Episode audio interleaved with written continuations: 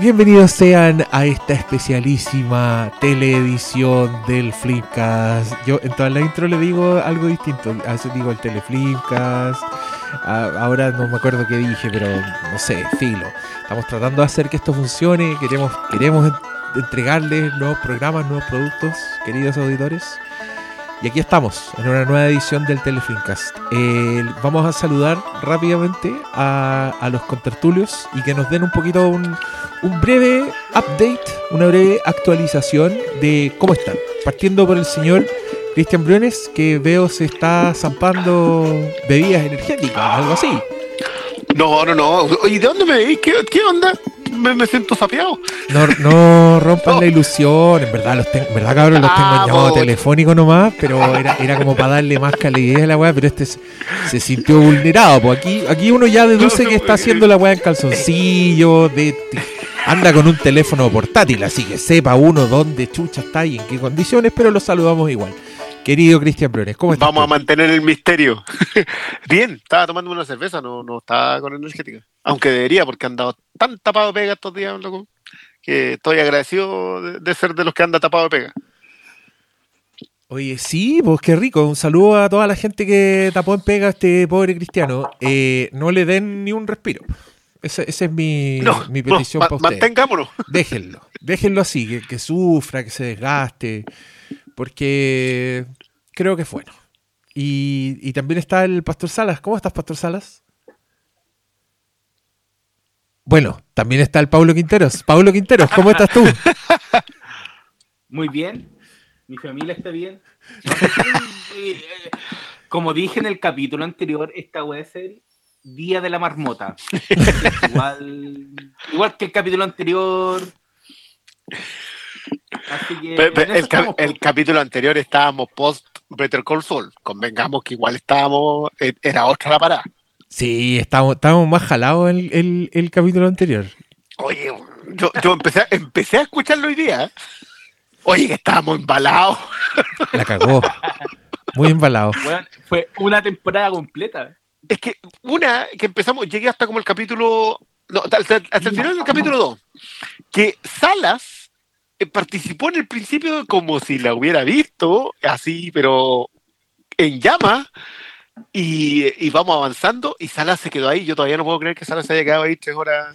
Oye, es que ese, ese, fue un gran momento cuando yo, yo de pronto me acordé del Pastor Salas y vi que estaba como el, su ícono en el llamado y dije, Pastor Salas estaba ahí y a diferencia de ahora, hace cinco minutos que le preguntamos si estaba ahí y no contestó, contestó después de las tres horas, loco.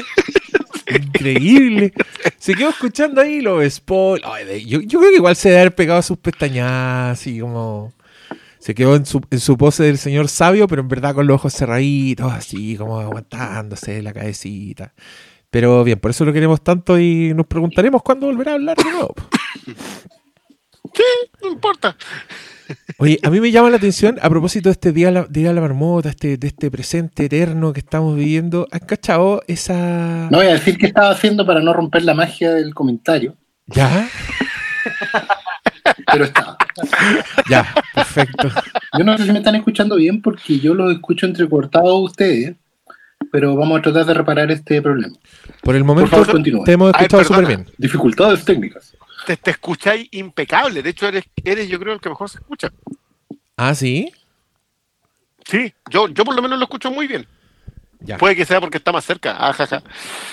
Uh, en verdad está en la otra pieza, weón.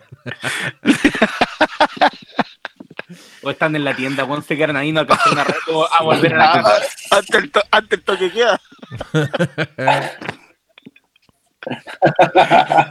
¿Te acordás esa vez para una Navidad que nos quedamos grabando en el local y eran como las doce y media cuando nos fuimos y las chiquillas estaban haciendo twerking al frente? Sí, me acuerdo. Y convengamos que el local, el, el, el local donde, donde nosotros estamos, un local decente, ¿no? No, no se hace twerking. no. No, yo de lo que de lo que sí me acuerdo es del el efecto invernadero que se hace dentro de esa weá cuando hay cinco hueones metidos oh. adentro, encerrados. Igual es un poquito, no sé, caldo, es, fuerte. es un caldo de cultivo. Un caldo, Por... caldo de hombre. Caldo, un caldo cultivo primigenio, de ahí puede hay- volver claro. a salir vida. Ahí pueden ir a pueden ir a buscar un, un feromona así como para soltar en el bosque. Para espantar a, los- a, los- a los depredadores. Porque tiran esa weá y ahí todos dicen oh chucha macho alfa vámonos de acá territorio tomado. El gorila de espalda plateada. Ah, Cabrón, estamos hablando puras weá. Este va a ser un charquicast. Porque, pucha, este- esta semana no tuvimos el peregrinaje que nos dio Vince Gilligan con Better Call Saul. Estamos más dispersos ahora. Por ahí hubo un final de temporada de una serie, pero que no todos vemos en el panel. Eh, seguramente yo vi cosas que el resto no vio y como que no, no nos pusimos de acuerdo. Lo más cerca es que dijimos, oye, veamos Extraction, esta película de Netflix con el con Thor, dirigida por los directores de, de Thor, de Thor. los amigos de Doctor Malo que entrevistó así como wow, one on one en, en su medio, impresionante. Y, y yo la empecé a ver y estaba buena, pero me quedé dormido y no la volví a ver y no me había tomado tan en serio que teníamos que hablar de esa película. Eh, y así, pero ya les contaremos porque hicimos preguntas, hay muchas preguntas. Creo que mm, nos falta, bueno, nos falta saludar al pastor, por ahora que volvió. Pastor, cuéntanos, ¿cómo estás? Bueno, aquí estamos eh, ya instalados, escuchándolos muy atentamente. A pesar de que la tecnología no nos acompaña, estamos muy contentos de estar con ustedes nuevamente en una edición de este programa. Así nomás. Eh, así Así no. no. ¿Se escuchó bien? ¿Sí? Impecable. Oye, Sí, parece el- que alguien está moliendo El nueces. que está, el que está abriendo regalos de Navidad, weón, nos, nos tiene un poco histéricos también. ¿ah? Es bien sensible tu mira, micrófono. Ese es Cristian Briones y lo cacha el tiro porque se está sirviendo un copete el weón. No, me- no, no, la no, no, verdad. no, perdón, yo estoy moviendo película en este momento, así que no, no puedo ser yo el del sonido. Bueno, esa weá que estás haciendo se escucha, pues si se prende tu icono cuando hacía el ¿en ruido, pues weón. Sí, pues. Sí, Oh, sí, escucha Parece que es bien, es bien sensible tu Chayanne, weón. Te diré, no, te lo digo para que tengas cuidado, para que no te mandé un dónde está el policía. Qué joya eso. Oye, vamos con preguntas al tiro, así para dirigir la Vamos con conversación. preguntas. Ya, vamos, Tenemos mira. preguntas hasta. Mira, yo ¿O tengo el, los resultados de la, de la encuesta hoy día en Twitter? el desafío. Oye, que me reí, weón. No, está, está bueno el, el desafío, hay que decirlo. Pero no, de- deja, la- deja las respuestas para el final de este programa. Si mientras estamos grabando, eh, pueden comentar más. Aunque no lo saben, porque no nos están escuchando ahora, sino que después, pero piensen que podrían Sí, haber me, me- gusta que te, me hilo. gusta que te dirige a ellos como si estuvieran en vivo, como si ahora pudieran ir a... No, pero- o sea, ellos, no, ellos nos escuchan en vivo, nosotros hablamos en directo. ¿Qué otra cosa? Es verdad. ¿Qué, qué, qué- dónde estoy? ¿Dónde estamos? ¿Qué es esto?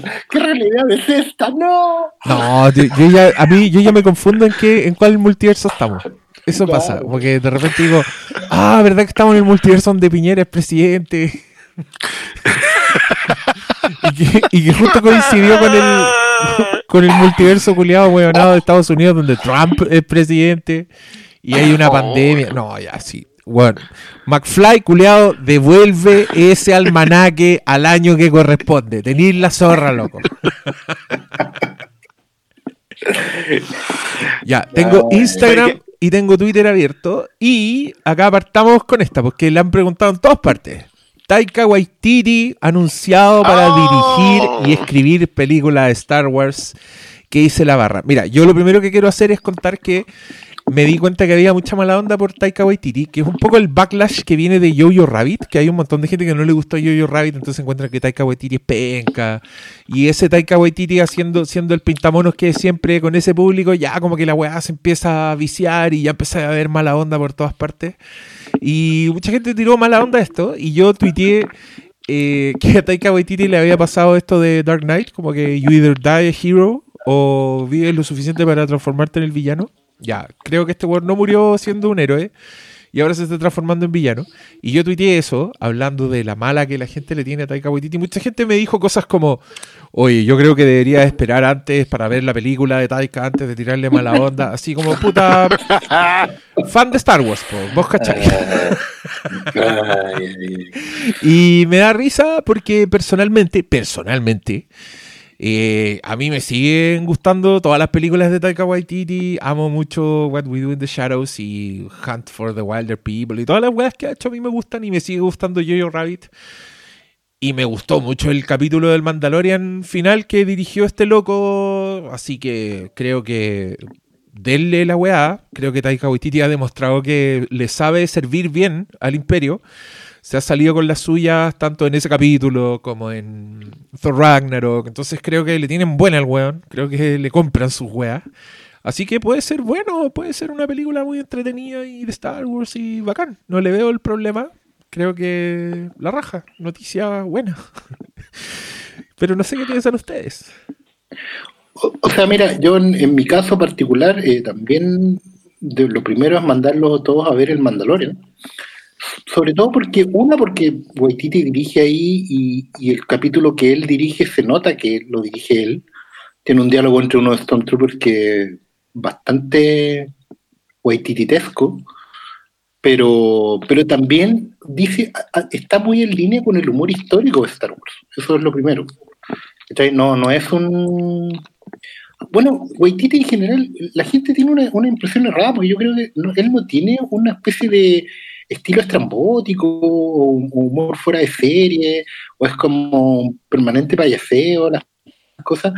Eh, ¿Sabes que si tú te fijáis, su, su, currículo es bien. Ah, el humor de Waititi es súper informado, primero que todo. Es un humor como súper. Eh, que tiene súper claro lo que está hablando. What We Do in the Shadows es una de las películas más ñoñas que he visto yo en cuanto a, a conocimiento sobre el vampirismo en general. O sea, la cantidad de guiños, homenajes, referencias, textura, sublectura, cruce es impresionante, así tremenda. Además, un tipo que tiene una sensibilidad súper em, desde cine clásico, porque sus comedias son bien, tienen harto, harto tinte de drama, eh, es la tradición así de Willy Wilder y gente, gente de peso.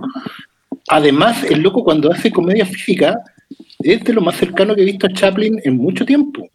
No solo por, por la referencia más que puede ser Jojo Rabbit, sino que en general el, tipo de comedia física de, de, Waititi es la comedia de vieja escuela así de, Chaplin. Y, y por último, eh, va, a hablar, va a hacer una película de Star Wars con personajes nuevos, con referentes nuevos. O sea, no va a volver sobre personajes que nosotros conozcamos, no está atado por referencias obligatorias a universos que ya están, aunque obviamente eso siempre va a estar condicionado porque es una franquicia, pero el tipo, el tipo parte con, tierra fresca, con, terreno bien abonado. Eh, lo que está construyendo Dave Filoni en el universo Star Wars hoy día para Lucasfilm es una cosa que tiene un tremendo potencial. Creo que el tono ya se instaló, eh, Waititi ya trabajó con Filoni en The Mandalorian, así que yo solamente le voy a decir a la gente de redes sociales que, como lo han hecho en los últimos 13 años, están cagando fuera de texto. El pastor lo hace otra vez. Oye, sí, porque sí es verdad lo que dice este weón. A mí me encanta el punto que rescatáis de What We Do in the Shadows porque la cagó, que son las películas más mateas que existen. Creo que no hay ni una weá vampírica que los locos dejen sin referenciar, sin homenajear, sin apuntar de alguna forma.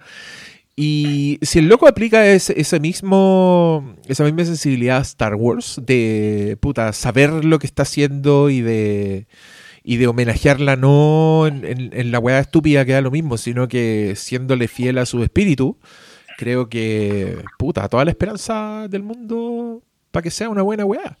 Eh, y también mucha gente se acordó de Chris Philip Lord y Chris Miller, los weones que echaron de solo.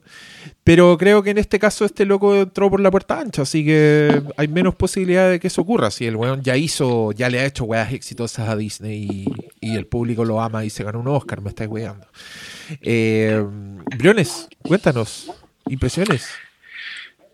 Eh, yo Sabes que yo nunca, nunca termino de sorprenderme con el fan de Star Wars. Los, y ustedes saben, lo he dicho hasta lastigo, yo como, como que estoy un, un, par de pasos afuera, pero pero no sé, yo, yo ya no sé qué es lo que quieren. Como que me, como que me superó un poco la. Me pasó la máquina encima en esta pasada. Yo. Como película, yo siempre lo he dicho, las películas de Star Wars son. eh, tienen, tienen dos niveles. Tienen, pueden ser buen cine o pueden ser buenas películas de Star Wars. Eh, es genial cuando esas dos cosas se encuentran. Eh, no pasa tan seguido. Yo creo que. mm, yo creo que Rogue puede ser el mejor ejemplo de lo nuevo y el lenguaje audiovisual, lo de Tartakovsky en, en Clone Wars es extraordinario. Pero, pero yo siento que lo mejor que han hecho en el último tiempo en acción real es lo que hicieron con el Mandaloriano. Eh, porque, porque se sentía, se sentía Star Wars, que es la mezcla de clichés con cosas nuevas. Eh, y, y ¿sabéis qué? Creo que Waititi es, está hecho para eso. O sea, agarró Thor, que era una franquicia que estaba muerta, porque la primera no fue una joya y la segunda es un bodrio, pero con pata. eh, y se sacó una cuestión completamente nueva con personajes que ya estaban y cumpliéndole a la a, Nolan Sorrento. Y, y yo siento que lo mínimo que yo puedo esperar de él, yo creo que lo que hizo en Mandalorian está al nivel, creo que lo que lo mejor de Mandalorian es de la Deborah Cho, pero lo que él hizo funciona. Cierra, eh, es gracioso, eh, cumple con el sentido de la épica, entiende al personaje. Pucha, ¿qué, quieren? quieren por- Porque la gracia de Star Wars es, es el shock, el impacto que te produjo de ver algo completamente nuevo. Y eso no va a volver a ocurrir.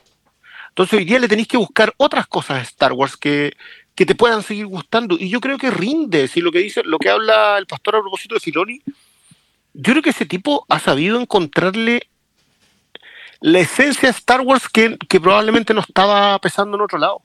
Eh, y siento yo que hoy día los dueños de este asunto son gente como Favreau, son gente como Waititi, son gente que saben servirle bien al jefe, pero aún así entregar cosas, entregar algo. Eh, y, y de verdad, yo, yo hoy día, hoy día recién me enchufé y empecé a leer los comentarios y no te, no te lo creo, loco. ¿no? Hay gente que quien piensa que mm, Taika Waititi arruinó Thor. Pues, Esa gente vio el mundo oscuro. ¿En serio? yo Hay, ese tipo de... Sí, Ah, no, es que yo vi Sí, más, yo vi más como caga con, contra Taika Waititi, así como, ay, el weón, como, oh, qué, Mira, qué buen publicista yo- tiene, weas así, como que yo hoy día "Ah, ya, leía. Yo hoy día recordaba que las dos películas más, o sea, que tres de las películas más odiadas del año pasado son Yesterday, Joker y Jojo Rabbit. Eh, yo no lo entiendo. O sea, podéis tener un montón de, de gustos personales, creo que la apreciación en general está siempre gobernada por eso, pero llega un punto en donde tenéis que reconocer que hay cosas que están por encima de eso. Jojo Rabbit está bien narrada, está tiene el corazón de una película que entendió lo, dónde se estaba contando y qué es lo que estaba diciendo. Eh, no podéis tener esa actitud así como... Bueno, también estamos en el mundo de lo anti. Todo es anti algo hoy día. En, eh, ¿Qué pasa? siento, siento que la red social, sí, bueno, si- siento que, siento que Twitter se transformó también en un referente demasiado obligatorio de la apreciación en el cine. Yo no... Y me, y me da flojera a mí también. Yo y yo, yo soy de los que me gusta Twitter, pues. Entonces, como que estas conversaciones ya las estoy eludiendo. Como que no, amigo, aquí lo siento, pero como cuando, cuando esa esa entrada de Troy en community cuando entra y está todo en llama, así. Yo así, ya cierro la puerta y me devuelvo. A pro- ya, y a propósito de Community, malito, queremos escuchar tus impresiones de Star Wars y Taika Waititi. Yo afortunadamente no, no, no leí ninguna reacción negativa de esta que están nombrando. A lo mucho me salió un, un comentario de alguien que decía, ay, le están poniendo mucho color con Taika Waititi si no es tan bueno. Y obviamente mi respuesta fue, no, no, no quiero especular, pero ha puesto plata a que no he visto Eagle vs. Shark, What We Do in the Chaos y todas sus películas anteriores. Como que él decía que había hecho solo películas de superhéroes y era como, bueno, ya. Descartado. Descar- descartado. En ese escenario, tiendo como no mucho a pescar las reacciones, Pero, pero a ver, nadie. pero el loco hizo una sola película de superhéroes. ¿Por qué decir que solamente ha hecho eso? Pero es que, ¿cachai? Esa, cuando, cuando la gente llega y dispara, es generalmente lo que sea en Twitter, como que llega a disparar y no, no piensa la weá que está escribiendo. Entonces no, no tiendo a, a pescar mucho esos comentarios. Lo que sí me llama la atención es que en los últimos seis años, desde que Disney tomó control de las películas de, Star Wars, han sido más los directores que no han terminado los proyectos que los que sí lo han hecho. Si tomamos en cuenta, solo fue J.J. Abrams y Ryan Johnson. Todo lo otro fueron sacados y después tuvo que llegar alguien para terminar solo, Rock One y hasta la última Rise of Skywalker, ¿cachai? Sin, de considerar los proyectos que se cayeron, el de Josh Sí, Frank, los de los todas, esas, Vice. todas esas cuestiones. Entonces, la gracia de Waititi es que, por un lado, tiene el beneplácito de Disney, onda del conglomerado mayor. Y, y en ese sentido me da más fe de que pueda llegar a, a- a terminar su propia visión de, de lo que puede ser Star Wars. Al final lo que, lo que importa ahora es que nuevos realizadores lleguen y aporten, hagan un aporte a Star Wars. Y total, ya terminaron la saga central de Skywalker, esa guay ya se terminó. Lo único que nos queda es que aprovechen todas las weas que creo, todo, todo este telón que creó George Lucas, y en base a eso nos den algo nuevo. Que no nos sacan con weas como, oh, yo soy la nieta de Palpatine. Ya esa wea ya no, no estamos para eso. Entonces, a mí la esperanza que me da es que Waititi sea eh, lo suficientemente hábil para navegar todas las exigencias que les van a poner de Lucasfilm, porque siempre hay exigencias de, oye, este es nuestro, esta es nuestra caj- cajita de juguetes y vos podés jugar con estos juguetes, pero también pueda darle su propia impronta y, y algo, algo que valga la pena, que al final yo creo que es la esperanza que te da al tomar el tiro a, alguien como Waititi a cargo de Star Wars. Y, weón, estuvo nominado recientemente al Oscar que... ¿Se lo ganó, loco? Sí. Entonces, malo, No malo, cualquier weón. malo, perdona, tú que tú te manejáis más en escolto. Es el proyecto de Favreau para una trilogía nueva. El proyecto de Vice y Benioff se murió, se acaba, sigue No, ese lo descartaron completamente. completamente. Y entonces, en, en este momento, Obi-Wan Kenobi de la de Show es miniserie de cuatro episodios. Eh, creo que eran. ya, lo de Favreau y pare de contar, y esto no es Waititi.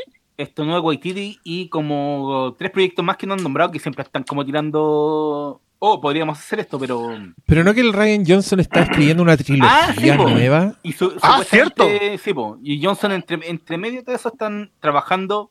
Y caché que, como obviamente tienen que responder a los fans de Star Wars, siempre ha habido esta idea de que van a abordar lo que fue la antigua república. O sea, una historia que crearon, que escribieron en cómics, y videojuegos, y como no- los buenos quieren la misma guay de siempre, está como la idea de que van a explorar como ese tiempo en vez de, no sé, contar 5 mil millones de años en el futuro. ¿Qué importa, weón, si Star Wars? Lo único weón, que importa es que, eh, que esté la fuerza Y que haya guerra. y que haya guerra y que sea en, en las galaxias. Mira, mira, lo, lo único que importa, exactamente, lo único que importa es que haya guerra y que haya galaxia. Nada más. Es lo único que importa. Ya, y que, que haya a- algo de fuerza, porque al final la fuerza es lo que está. Igual yo creo que lo de Johnson no se concreta. ¿eh? Ojalá, weón, qué paja. No, no llega. Trilogías nuevas, no, chao. Aprovechen lo Es que, que tienen, yo creo weón. que ya es un problema hablar de trilogía. O sea, eso ya Sí, está out. No tiene sentido porque te, te obliga a forzar clímax que no vienen al caso. Y lo otro es que yo solamente quería, eh, a propósito de Waititi, hacer un pequeña, una pequeña conexión con nuestro programa La Zona Fantasma, eh, que pueden escuchar también en este conglomerado de podcast. Eh, porque para recordarle a la gente que, que se siente ofendida porque Waititi mató a Thor o algo así, que el cómic de Thor en los años 70 y entrado ya en los 80 languidecía en una fórmula absolutamente eh, insípida, completamente agotada, muerta, y tuvo que llegar un señor a convertir a Thor en un caballo ¿Cierto? con un estilo de dibujo completamente. De hecho, en la primera, el primer cómic de ese Thor eh, rompe el, el logo de Thor con un martillazo. Y nada, pues, y ese es considerado uno de los mejores Thor de la historia, que es el Thor de Walt Simonson. Sí, sí. Yo creo que es el perfecto equivalente al Thor Ragnarok de Taika Waititi. No es menos el referente a Simonson, ¿no? Mm. porque fue pateada de tablero esa cosa. Sí, sí. O sea, si había un cómic Marvel que era fome, ese era el de Thor. Así que la historia se repite nomás, amigos. No. Dejen de hablar Nah, de pero los que dicen esa weá están hablando de Chris Hemsworth, pues weón, de que, que es la única weá que. que Esos, son los que querían a Triple H como Thor. po.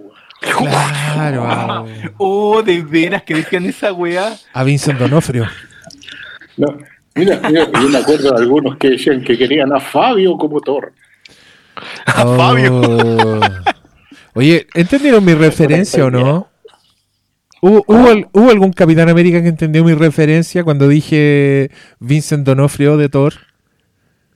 Sí, po, Ah, por, tele. por, por de la tele. El ¿Cuál? Daredevil negro y... No, El no, no, no, no, no. Uh, ¿Ese no era Donofrio? ¿Nadie sabe por qué dije No. Donofrio Thor? No, es verdad, no, ya la tiraste, tírala completa. Miren, en la película ochentera Adventures on Babysitting, protagonizada por Elizabeth Shue, que en Así Latinoamérica se llamó Una noche por la ciudad, uno de los personajes, la niña más chica, está obsesionada con Thor. Ah, dibujaba a Thor, era su personaje favorito, tenía como merchandising, un- poleras y weas. Y en un momento climático, ellos tienen que llevar, porque es una película de, de esa- es como After Hours, pero para niños. Como que toda la noche se pierden en la ciudad y salen unos pandilleros, escribió John Hughes. Creo- sí, está metido. No, creo que es Chris Columbus, el guionista. El mismo Ya, de bueno. Mi buen angelito de Gremlins. Fue el hijo. Sí, y, y la weá es que en un minuto estos locos tienen que ir a buscar el auto que se les cuesta un mundo arreglarlo. Y el dueño del taller mecánico es un weón musculoso con un jockey, con cabellos dorados y un martillo de Thor, o sea, un martillo de mecánico, que la niña confunde como el Thor real. Y se pone de rodillas y le dice, oh Dios, el fabuloso y la weá. Y como que se gana el corazón del mecánico que no les cobra por el arreglo del auto gracias a esta weá que hace la niña, ¿cachai? Esa es la anécdota. Pero el fabuloso Thor es Vincent Donofrio. En el prime de su época, el weón tiene músculos, loco. Y se ve, pero así, perfecto como Thor. Todas las personas ochenteras, las dos personas ochenteras que se acuerdan de esa película y de esa escena, están súper contentos en este momento. Digo que en realidad yo me acordaba de la película, pero no me acordaba de la escena. De haberla visto hace. Puta, cuando la dan en Canal 3. Búsquenla, de, apuesto- en noche. busquen en YouTube Vincent Donofrio Thor, se van a cagar de la risa. Ya, el Gonza Verdugo 79, mira, a propósito de, la- de las preguntas anteriores, dice, película de vampiros favorita, ¿cuál podría merecer un Flimcast? Un abrazo y cuídense. Y aquí, no pueden decir el hilo fantasma. Puta la wea. No, yo, mira, más, más allá de favoritismos personales, si es por hacer un flimcast de una vampiro, yo haría una de los vampiros de. Perdónenme, pero sus dientes están en mi cuello. Oh, qué La joya. danza de los vampiros de ¿Y, Roman Polanski. y- y podemos hacer esa cosa? Sí, se puede. ¡Oh, qué lindo! Se fue un especial vampírico y cada uno escoge su película, ¿no? Sí, se puede. A ver, Brione, ¿cuál sería la tuya? Eh, puta, me van a. Me van a ya. Vampiro de Carpenter. ¡Oh! Puta, pero la. la- El western vampiro por excelencia. Ya, pero ahora- Pero Ahora me dan ganas de tirar bueno, una para equilibrar nomás, pues, weón. Es que, es que, es que a ¿Pero qué creéis que iban a criticar? es que, es que hay gente que odia esa película. Fan de Carpenter que odian esa película. Gente que le gusta los vampiros que odia esa película. Loco. Gente Cuando- que le gusta el western y la ranchera. y, y odia esa película. Oye, yo le- les puedo contar, yo cuando estaba en la U, estrenaron esa película en el cine y convencí a todas mis compañeras de ir a verla porque iba a ser la raja. Weón, todavía se acuerdan de la weá. Me dicen, Diego, cuando nos llegaste a ver esa weá de los vampiros vaqueros. Ah, Hay que- pero un ¿sabes saludo a mis amiguitas que no escuchan este podcast. Si ustedes ven esa película como la respuesta indignada y panqueta al, al Drácula de Coppola, y, al- No, ya, ya. y a entrevista con el vampiro. también a todos. Hay, hay, bueno. tirria, si de verdad que hay, No, hay odio. hay- pues sí, pues, weón. Y- Pero- Juan pero Carpintero, weón. Puta, yo les cuento que estoy así de. Puta, es que Salem Slot es miniserie, pero ya, la vamos a contar como película. Vamos. Estoy debatiendo entre Salem Slot de Toby Hooper, porque puta, es una weá que a mí me marcó un poco así biográficamente. Fue una weá que muy chico y me cagó para siempre. Y. Puta, creo que es generación perdida, weón. Creo que hay mucho que decir de, de Lost Boys. Y creo que nadie lo está haciendo. Pero todas estas son mis respuestas. Esperando que el pastor Sala escogiera alguna weá de Hammer o un Drácula culiado clásico para sacarlo de la ecuación, pero me cagó, entonces ahora no sé qué escoger. Puta, pero es que yo aclaro que es una película para el Flinkas. O sea, es Sí. una favorita de vampiros, pero para el Flinkas. Ah, ya, muy bien. Porque ¿qué, qué, qué los voy a mandar a ver? eh, las novias de Drácula. ¿Cuál? Eh, hay tanta, hay tanta cosa, ¿no? Sí, Ah, tanta cosa. Hay cosas. El Ah, vampiro ya. de Dusseldorf. ¿Y tú, Paulo? ¿Cuál es tu película de vampiro favorita? Crepúsculo con Pimpotech. Oh, qué, qué buena serie crítica es esa. Oh, están en el libro esa, ¿cierto? Eh, Están en el libro. sí, y están todas. Eh, no me acuerdo. No, sé No, si parece que está la porque- última, ¿no? Sí, creo que era la última porque habláis de la guagua. Ah, podríamos resucitarla. Saquémonos un segundo libro, Oscar Sala. Ah, Digámoslo aquí eso, al aire. Estamos en Ya, eso. Estamos en listo. Estamos en eso, timbrado. Mañana parte, la, mañana parte la preventa. Esta- de esta cuarentena no salimos sin un libro. Ah, Eso. Solo basta la disciplina, como dice Carol Dance, reculeado. Oye, Tartarcus pregunta: ¿Qué expectativas tienen de Dune? ¿Qué expectativas tienen de Dune? Eh, primero que todo, un saludo a Tartarcus. Se nota que es un conocedor. Eh, cuatro, cuatro pretones de mano por usted. Eh, Ñoño culeado. Ñoño que, no, no sé qué es peor, que sepa que, que- que- de, qué, de dónde viene eso o que lo haya hecho. Ñoño culeado. Ño- Es peor que lo sepas. Ya. sí. Probablemente. Yo tengo expectativa. La verdad, no. Es que es rara la sensación porque no diría que tengo. No tengo ansiedad, ¿cachai? Porque sé que la película va a salir como va a salir. Eh, en ese sentido, como que Villeneuve. No, no diría que en en este momento el Mateo el curso, pero es como. Es como súper predecible en su perfección. ¿Cachai? Entonces, tranquilo, es como. Sí, mira, va, a entrar a jugar ahí un partidito de básquetbol con. No con Michael Jordan, pero sí con, con Chicago Bulls, digamos. Como que "Ey, sí van a ganar igual esto. Así que es como expectativa moderada, tranquila. Yo creo que en general ta- estaré más ansioso por otras cosas. De hecho, me tiene más ansioso saber si vamos a volver a ir al cine. Eso como que me tiene más. con más ansiedad de una u otra película. Pues ya estoy viendo que. No, se ve bien en una pantalla de televisión. Y esa pelea que hay entre los teatros y algunos estudios, de- vamos a tener que hablar de eso. Oye, que está buenísima porque lo que pasó fue que la gente de Universal estrenó la secuela de Trolls, la segunda parte de Trolls, Sí. Trolls 2, que creo que se llama World Tour. La estrenó World por, por streaming, on demand, o sea, te tenías que comprarla para verla. Sí. Y los buenos hicieron más plata en una semana que cinco meses en cartelera en cine es la primera película de Trolls. Y eso ya dijo al tiro Universal como que cachín en sus ojos y dijeron, ah, no descartamos en el futuro estrenar películas así. Y saltaron cadenas de cine importantes de Estados Unidos a decir, ap, ap, si estamos con esas no vamos a dar ni una película de Universal. Y los otros buenos dijeron, pico, lero, lero, estrenamos igual. Y está ahí como la conversación, por supuesto, en términos más elevados que mi recreación infantil. Eh, No estoy seguro, no estoy seguro. y me da risa porque hay, hay como mil variantes, como por ejemplo que estamos todos encerrados con pandemia, que obviamente cualquier guada que estrenen ahora que tenga como un mínimo de atractivo, sobre todo si es para entretener cabros chicos dos horas en tu casa, weón, por el amor de Dios, van a pagar esas lucas.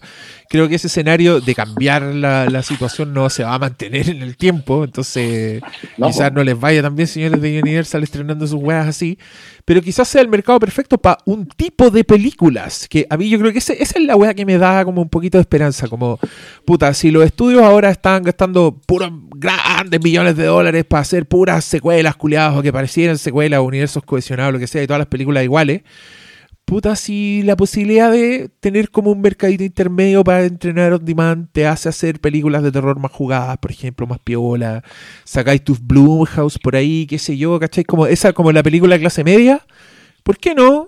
Digo yo, ¿ah? Independiente que si yo también defiendo la experiencia cinematográfica y me encanta ir al cine, no voy a dejar de ir al cine, pero quizás sea la oportunidad de estrenar películas, es todo lo que estoy diciendo. Sí, igual sé que hay, hay dos o tres puntos que entran a jugar aquí. El primero es la, la distribución, porque generalmente estos estrenos de video on demand están para Estados Unidos. Pues. Onda, tienes que comprarla por Amazon, por iTunes o otras, o Google Play o otras plataformas, no siempre están disponibles para Latinoamérica. Y ahí, obviamente, cuando uno sabe que fecha de VOD es fecha de que se filtra la película en la piratería. Lo otro es que generalmente los estrenos directos a estas plataformas siempre eran súper chicas. Antes se estrenaban, no sé, Hellraiser 7 y, eran películas que antes eran directo para DVD, ¿cachai? Y en ese escenario yo creo que, que se den cuenta que hay plata, hay gente que, que paga por un, por un buen estreno dará, supongo que dará pie para que ya no sea tan restringido este, este, tema de la distribución y los lanzamientos.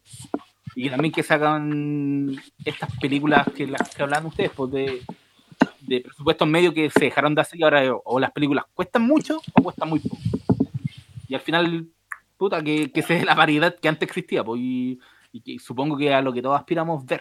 Ya. Yo quería eh, señalar otro punto que creo que no es menor en esta discusión, que es que, bueno, efectivamente ya hay un par de años de experiencia con el tema de estrenar en línea algunas cosas, de estrenarlas antes. Ya la ventana en estos últimos años se redujo entre que una película sale de cartelera a, que sale en video casero. Yo te diría que se, redujo la ventana entre la fecha de estreno y la fecha de salida en video casero, porque los estudios se dan cuenta que tienen que recuperar las lucas de alguna forma eh, rápida pero hay un factor que yo creo que va a incidir mucho en la pelea entre los cines y los, y los estudios, que es que el negocio del cine está en la comida. ¿Cachai? Eh, los cines cortan por venta de entrada un número más, más que nada secundario comparado con claro comparado con lo que lo que cortan por comida uno se gasta en promedio no sé pues ponte tú 10 dólares en una entrada y 25 a 30 en la comida entonces, eh, yo creo que el problema para los cines es que la gente deje de ir al cine y que descubre que a lo mejor puede comer más barato en la casa. y ahí es cuando el negocio de la cadena de cine se empieza a ir a las pailas y esa es donde veo que la sangre empieza a correr. O sea, entre todo este problema que hubo en los cines cerrados, había estado el comentario obviamente que yo leí que, que algunos le, trabajadores le están dando la comida, porque obviamente se echar a perder. Sí, claro. Y es lo, y es lo que más le, lo que más le mueve la plata, o al final, cuando, como que la gente no cacha que cuando una película está en el cine, primero se reparte entre las distribuidoras, entre el propio cine, entre las licencias que hay que pagar, mm, entre, eh, y no es como, dicen, oh, 100 millones de dólares recaudados, pero claro, la forma en que se divide no, implica que toda esa plata le vuelva al estudio. Claro, Por eso siempre se dice, oh, esta película costó 200 millones, pero tiene que recaudar 800, porque en la suma y la resta al final con esos 800, la, recién el, estudio empieza a ganar plata, ¿cachai? Claro, no, y piensa que el estreno on demand, si lográis hacerlo mundial, eh, la platita entra directo. Es que ahí yo, ¿sabéis qué? Yo creo que ahí está la clave. Entonces, esta conversación tiene como a mí me gusta mucho el nivel que tiene de blockbuster. Una película de 300 millones de dólares no se financia con on demand, olvídate eso. Necesitáis recaudar mil millones de dólares en, salas. Porque eh, el, ¿cómo se llama? Premium Video On Demand, PVOD. Eh, claro, te sirve por una cuestión como Trolls, que es en animación clase media. Lo que, lo que decía el Diego. Ahora, si empezamos con el sistema de distribución directo para las películas clase media, ahí vaya a tener fracasos y éxitos por el mismo nivel. Si mm. la película tiene un mal boca a boca, se murió ahí mismo. Si la película tiene buen boca a boca, puede que la gente la empiece a ver más. Y el problema acá es que los nichos eh, no tienen un muy buen consumo en, puta, ¿cómo decir esto sin ser ofensivo? Eh, el nicho piratea mucho. Sí, pues, no gasta su platita. Porque consume tanto que no, que no paga todo lo que No consume. alcanza. ¿Cachai? Entonces, el, el gran problema con el nicho, y por eso series como. o sea, mira Star Trek, por ejemplo. Star Trek no ha sido un éxito en taquilla en los cines hasta que llegó JJ. Y no fueron las tres que fueron éxito de taquilla. De hecho, la tercera creo que, es un- creo que perdió. Hasta puede haber estado en el límite de haber perdido plata. Entonces, para que estas cuestiones sean éxitos, tú tenés que encapsularlas muy chico. Entonces, yo, yo no encuentro mala la idea de lo que habla Diego a propósito de que Blumhouse o mm, Shooter, Shooter ya está haciendo películas directas. Sí. Eh, entonces, pu- puede que haya por ahí una beta para no tener que competir con el blockbuster que lo llena todo, la nueva película de Marvel, de DC, de Star Wars, etcétera, etcétera, etcétera. O las cientos de plataformas de streaming que están surgiendo. Pues, si Exactamente. al final, el, el- el sistema de, de pago por demanda tiene el peso de que, según leí, son como 25 dólares. Y el streaming al mes te cuesta 10, ¿cachai? Entonces, tampoco es como llegar y, y que sea la panacena. No, no sé cuánta gente esté dispuesta a pagar lo mismo que sale una entrada de cine en, en tantas películas por verla en la casa, ¿cachai? Es que yo creo que- es que yo creo que sí, hay un po, tema con la distribución. Y, y- no, y, y tiene que ver con el momento, pues, weón. Sí, mira, obvio. Yo creo que no podéis, no podéis cantar victoria, señor Universal, porque hiciste tantas lucas con Trolls, porque, loco, se alinearon los planetas para que la gente te comprara Trolls. Onda, era una weá que, al- Exactamente. que alcanzaron a publicitar como estreno en cine. Es una weá que es secuela, que ya tiene un montón de pendejos cautivos que quieren ver la weá. Tenéis papás que dijeron, sí, vamos a ir a ver esta weá cuando se estrene. Onda, que ya tienen en sus cabezas que van a gastar 50 dólares en entrar porque van a ir con los tres cabros chicos. Y cuando después más encima está ahí encerrado y la weá la podéis comprar por 20 dólares, que es como un tercio de lo que iba a gastar, para que las cabras chicas lo vean en el iPad y, y se distraigan dos horas, weón. Esa weá no va a volver a pasar. No, no va a ocurrir O con más una, de dos horas, porque la de una película de la nada. Sí, obvio. Weón, 10 horas. Loco, weón, yo se les, se les cuento al tiro. Yo invertí 10 lucas y tanto en Sonic. Porque la weá apareció y de pronto la cabra chica lo único que quería hacer era ver Sonic y dije, ya, compremos Sonic. Y, y ahí está, y le podéis cambiar el audio y todo. Es como, weón, sí, es cómodo, pero no sé si... No, no va a perdurar en el tiempo, ¿cachai? Quizás si yo estuviera en el po. mundo en el mundo abierto donde entre hacer esa weá o llevar a la cara chica al cine y demás, que hubiera preferido ya al cine, pues weón. ¿Cachai? O cualquier otra cosa, no sé. Ir a la plaza. Claro. O sea, de hecho, a mí hay aire otro- en la vereda. Ah, Y sabes que un poquito derivado de esta conversa, a mí hay dos, dos factores que me siguen preocupando, que eso es lo, lo que veo como en un futuro mediano, que es primero cuando reabran las salas de cine y no puedan vender la capacidad completa. Ah, Van a sí, subir porque también va a pasar esa weá. Van a subir las entradas y lo otro, que, que es algo que obviamente nos pusimos a conversar y a pensar a raíz de la inminente apertura de autocines acá en, en Santiago y en, y en muchas partes del mundo, es que obviamente eh, los cines necesitan llenar la capacidad, vender lo más que puedan, por lo tanto se van a ir a la segura. Y, y cuando alguien dice, oye, pero están hablando de reestrenar Avengers Endgame, y yo les digo, ¿sabes qué? Es que me parece obvio. Sí. Y que den cuatro meses de Avengers Endgame si quieren, porque bueno, la gente va a ir a ver Sandía Escalada. Nadie va a ir a ver, no sé, eh, Emma con Anna Taylor Joy, o no sé, Mujeres arriba. sé que viene, weón. Claro, es como, ¿por qué? La gente va a querer como salir a, a tomar aire y van a querer ir a ver. O, o lo- o los cines van a proyectar que lo más seguro es, bueno, poner éxitos de taquilla. Capaz que nos llenemos de clásicos Cinemark, cosa que no, a mí no me molestaría, pero eh, si va a ser lo único que van a dar. Eh, Porque no sé si vieron la cartelera como el autocine. Si tenemos la que hacer, eh, si tenemos que hacerlo con mascarilla, si tú, la- los flinkas en vivo. El O Flinkas sea, Live. claro, y, y con unos sentados así como en las Puta. lanzas, así como No, mesa pues, por bueno, medio. reali- re- realizamos mi fantasía de ser Immortal Joe y ponemos un auto al medio, todos los demás autos, y yo ahí como con, un, con el micrófono Immortal Joe, ahí como My people. Yo no sé si alguno de ustedes alguna vez fue a un autocine. Porque yo, yo por lo menos, a pesar de, de que soy el tata del, del- del programa, eh, no tenía auto, digamos. Entonces nunca fui a un autocine. Cuando ya tuve auto, los autocines no existían. Y Pero además, o sea, no- no yo, mira, yo, yo me acuerdo de, haber- de- de haber sabido que existía un autocine, pero para mí No, era, la era como weá de cuico, era una weá que no se podía ir.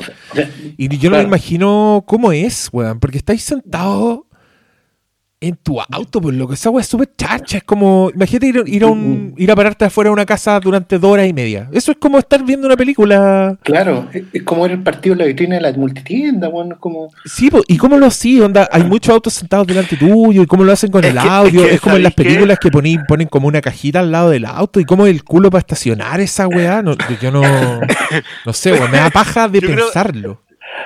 Bueno, Imagínate primero, todos los igual- pensando. Imagínate todos los buenos pensando, oye, esta weá tiene escena poscrito o nos vamos antes. Para Uh, no tomar el taco. Uy, el medio taco. La salida. Si ya, si ya cómo así? ¿Y salir de un concierto en auto, bueno, ¿Y si, imagínate. y si el auto, y si el auto que está al lado tuyo está conversando, ¿cómo lo hacéis callar? ¿Y si, el, y si el auto adelante está con las luces altas? Prende el celular, claro. ¿Cómo- ¿Y si el buen de atrás te pega patada en el parachoque? No, estoy, tra- estoy tratando de poner los problemas del cine normal en el autocine. No, no, Esa es la intención del chiste, la intención es lo que vale. Y dicen que tiene alta resolución de la pantalla, weón. ¿Qué si mi vidrio está sucio? ¿Qué voy a ver, weón? O sea, Bueno, yo, voy a ver sí o sí ustedes 1917 están con una caca de una paloma, pues weón. Ustedes están pensando en el cine, en el, cine- el autocine de acá. El autocine original está pensado para descapotables. Sí, po. Es ¿Y qué verdad. ponía? esta- Pero igual, esta si los descapotables igual tienen parabrisas, pues weón. Sí, Ah, pero pero es que acuérdense que están la pantalla está mucho más. Y están sentados arriba del asiento, sí. Claro, si era- Ahora, ahora, ahora yo te digo, yo no voy a un autocine que no tenga pendiente. Así, todos con freno a mano y enganchados. porque- Eso, pues ¿cómo así? ¿Cómo así la. ¿Dónde, weón? En una media luna, pero es como un, es como un estadio así como el estadio de Cars. Y, y, y ponte- no, y El yo estadio de Cas, es que leí, mira, leí que los autos, y más encima, loco, la otra mala noticia, uno va a ser en el espacio Broadway. ¿Vos cachai el pique para ir a ver películas sentado en el auto? O sea, espérate, él vuelve el, el autocine Las Vizcachas que está en la entrada Sí. del Cajón del Maipo. Y otro va a el ser. Broadway y hay otro en Casa Piedra. pero Pero eso- en general es como ponerse el elipse del Parque O'Higgins. Es como. es el que está más cerca. Y ahí también no va a faltar la gente que decir, los que no tienen auto. Como-". arrendando un, un Uber para ir a ver la película. Yo iría, yo iría en bicicleta, por ejemplo. Y estaría ahí sentado en mi, en mi sillita de bicicleta durante. Oye, Puta. pero, pero yo creo que te cobran por auto. Deben cobrar como 20 lucas. Sí, veintitantas lucas. Sí, por auto. Y, te pasan un yo- paquete de papas fritas. Yo encuentro que esa weá no va. No, a mí no me tinca nada, weón. ¿Qué, qué dicen ustedes? ¿Ustedes irían a esa weá? Yo no que- tengo ni auto. Ya, pero vamos todos, pues nos conseguimos una. no, va- vamos en un furgón. Vamos en un furgón de Scooby-Doo. ¿Y a quién invitáis para completar el asiento trasero? Para que valga la pena la entrada. Ah, como- la weá, este ya de pronto vive en gris, brillantina. Pero por supuesto. O sea, de hecho, yo iría a ver. Neta. Sí, yo iría, yo iría a ver Christine, que es donde hay una escena de autocine, de hecho. Claro, de blog. Así Sí, como la mancha morada. weá, Y, un- y La uno va con, con su chaqueta de, de Bar City, De- universidad. O de- el, el de Prepi, la de Prepi Claro. o la de cuero. El polerón con letra. O Fonsi o Prepi. No, polerón Claro. con letra y niña con puta con, con- me imagino a la Olivia Newton-John de antes de ser rica en, en gris.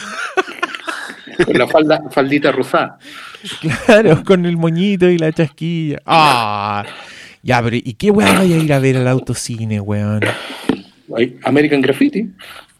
Pero si no van a dar esa. Mira, yo vi que ya tenían anunciada, weá. ¿Por qué? Tenían anunciado Toy Story 4 eh, 1917. Esa es como la cartelera.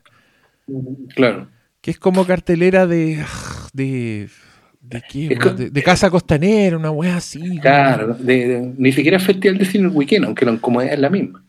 No, yo, no, yo creo que esto, aquí por lo menos no te vayas a cagar de frío, porque podéis poner tu propia calefacción y weas, pero. No, y después todos los vidrios empañados ahí en el auto. Oiga, ¿qué está haciendo? Claro, y, y, si- y, y obvio que van a ir weones a hacerse los chistositos, que van a querer culiar en la weá. Por, y- Juan, por el precio, güey. y, con los, mo- y con los moteles cerrados. Puta, yo encuentro que es una Mira, mala weón. idea. Si hay, si hay gente que va a los cines a hacer un Spider-Man, No, yo no lo pongo en no. Pero es que si Con eso- Adominem yo no malo. Mira, eh, yo también quiero hacer un llamado a las empresas que traen estos autocines. Si gustan auspiciarnos, si quieren, háganos cambiar de opinión. Eso, eso les digo yo. Háganos cambiar, mándenos un auto para ir a su autocine, por ejemplo. Limusina de preferencia, o un 4x4 Claro. en el caso de nosotros. Claro, y ahí podría- podríamos arrendar, weón, podríamos arrendar una micro y hacemos el Flimcast Live. Nosotros solo arriba de la micro. No tenemos que pedir permiso a nadie, bueno, perfecto. Le colocamos una tele, está colgando a la Y ponemos. película pirata. Y ponemos de esas weas como que tienen los guías turísticos, esos que van hablando como por un micrófono para atrás, así como. Y esa wea nos vamos pasando entre nosotros, más la película en el bus, weón. No sé Agarramos las dos. volver a ver películas en el bus. Ya cabro, vuelven los Flinkas Live ahora en un tourbus con, con tres teles No, weón. estratégicamente Agarra- ubicadas. Agarramos la 210, que tiene más gente y en la micro el carrete. Es verdad, es verdad. Entre Plaza Italia y Plaza Puente. Alto. Este Plaza Italia y del todo es una película de dos horas y cuarto. Oye, por favor. Vemos, La- ve- No, vemos- perdón. Vemos Once Upon a Time in Hollywood. Completa. Y a la vuelta hacemos el podcast. De, de ida a película, de vuelta a podcast. Que mejor paseamos al Plaza Puente Alto, weón. Y- manso carrete, Y hacemos una, hacemos una parada para el baño ahí en la plaza. po. Por supuesto. Y la otra ahí en el Florida Center. ahí- no, en el, en el Plaza de Espucio. Y podemos, y podemos vender unas Coca-Colitas, de esas Coca-Colitas calientes que te pasan con una bombilla al medio y unos, y Fruna. unos snacks. Una frugura, qué Coca-Cola. Ya, están buenas nuestras ideas, como siempre, sacándonos los mejores yo con- proyectos. Con, con 100, con, con, con, mira, con 500 likes esta idea, yo arriendo la micro, weón. Ya, démosle. Hay que sanitizar la weá así, pues, antes. Con Tomándote- mascarilla, todo, doc- weón. doctor Malo con la lista en la puerta, además tomando temperatura. No, y yo, yo con una cajita de chupopanda vendiendo. Que sí. Oye, y- Bienvenidos a un nuevo Flimcast COVID Live. no, y- Ay, y- weón. Y tengo un Yo- amigo que yo, está en- yo vi a malo con la caja de helado.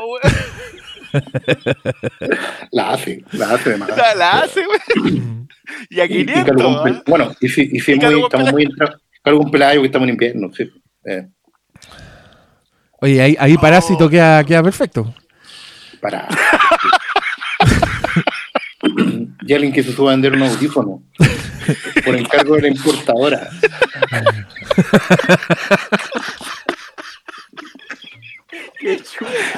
Audífono, cargador de celular, manos libres. Por encargo del ¡Ay, loco! que lo, lo encuentra en 2.000, 2.500 pesos acá, se lo traemos solamente por Lucas. Oh. Ay, tan chistoso. Me, alegro, oye, Ya. me alegro que nadie haya sugerido un rapero de micro. No, pues, eso, eso somos nosotros, po, weón. Con Ya, el, con el eh, parlantito. Oh, Bueno, Tartarcus, como ven, nuestras expectativas de Dune son ahí nomás. Yo, a mí, honestamente, me da paja Dune. Ya. Solo ver a Ortega tuiteando sobre las tres fotos cagonas que aparecieron así como en los medios tratamientos, yo dije, ay, ya, qué paja esta película, no, no la creo. Eh, Didi Funky dice, oh, mira qué buena esta pregunta. Sus contenidos extras favoritos de los Laserdisc, DVD o Blu-ray. El de Jurassic Park es una joya, dice. Bueno, antes a, lo- a la gente, a los auditores jóvenes que tenemos, los estudios ganaban plata vendiendo DVD y weá, entonces le ponían plata a los discos y se sacaban unos bonus, comentarios, documentales y weas, pero ah, ahora con cueva viene la película y un trailer. Pero sí, pues, ¿ustedes tienen su favorito o no? Sí, yo tengo, yo tengo un momento favorito. Bueno, siempre lo comento acá, el, el- la inclusión de Corazón de la Torre en el DVD de Hellboy. Una Oh. Pero, pero tengo, tengo otros como favoritos. Me gusta mucho el material extra de El Planeta Prohibido. La Ya. edición en, en Blu-ray viene con. Bueno, ese, ese documental que también hemos comentado acá, el Look in the Skies, donde varios cineastas hablan de la historia de la ciencia ficción, cómo lo influyó todas esas películas de los años 50. Eh, me gusta mucho el documental que viene en el planeta de los simios. ¡Uy, ese es buenísimo! Es bueno. Rowell. Es muy bueno ese buenísimo. documental. Sí. Y me gusta mucho, le tengo mucho cariño al material extra que venía en un DVD de la serie animada de Hulk. Wow. Oh, el de Peter David. Venía Peter David, Oh, sí, qué el bueno amado ese weón. Stan Lee, que era el guionista de los cómics de Hulk. Él se ponía en plan así como para los niños y, y le explicaba así como, bueno amigos, aquí vengo a contarles sobre Hulk. Y Hulk esto, Hulk lo otro, y, y presenta un capítulo de la serie vieja de Hulk. Esa donde hay una pata gigante que aplasta un tanque. ¡Qué la raja! Ahí- Andy- loco, ahí hay una de las mejores críticas que yo le. O sea, probablemente la única crítica que yo acepto así totalmente a la Spider-Man de, mm, de Sam Raimi, que es cuando habla de la intervención genética. Ah, sí. que, que dice Mm. que, claro, como, como en ese momento sabíamos tanto de la intervención genética, como sabía en los 60 Stan Lee de la radioactividad, por eso te hace más sentido hoy día que sea una araña genéticamente modificada. O sea, no teníamos idea de lo que significa eso y por lo tanto te pasa peor. Y estamos hablando de puras weas que después van a sonar ridículas. Claro. Y- sí. exactamente. No, ese, ese, uy, qué bueno ese documental. Sí. No, una joyita esa. Oye, a mí se me ocurren varios. El, de, el del planeta de los simios yo lo tenía, lo tengo entre mis favoritos porque es demasiado bueno.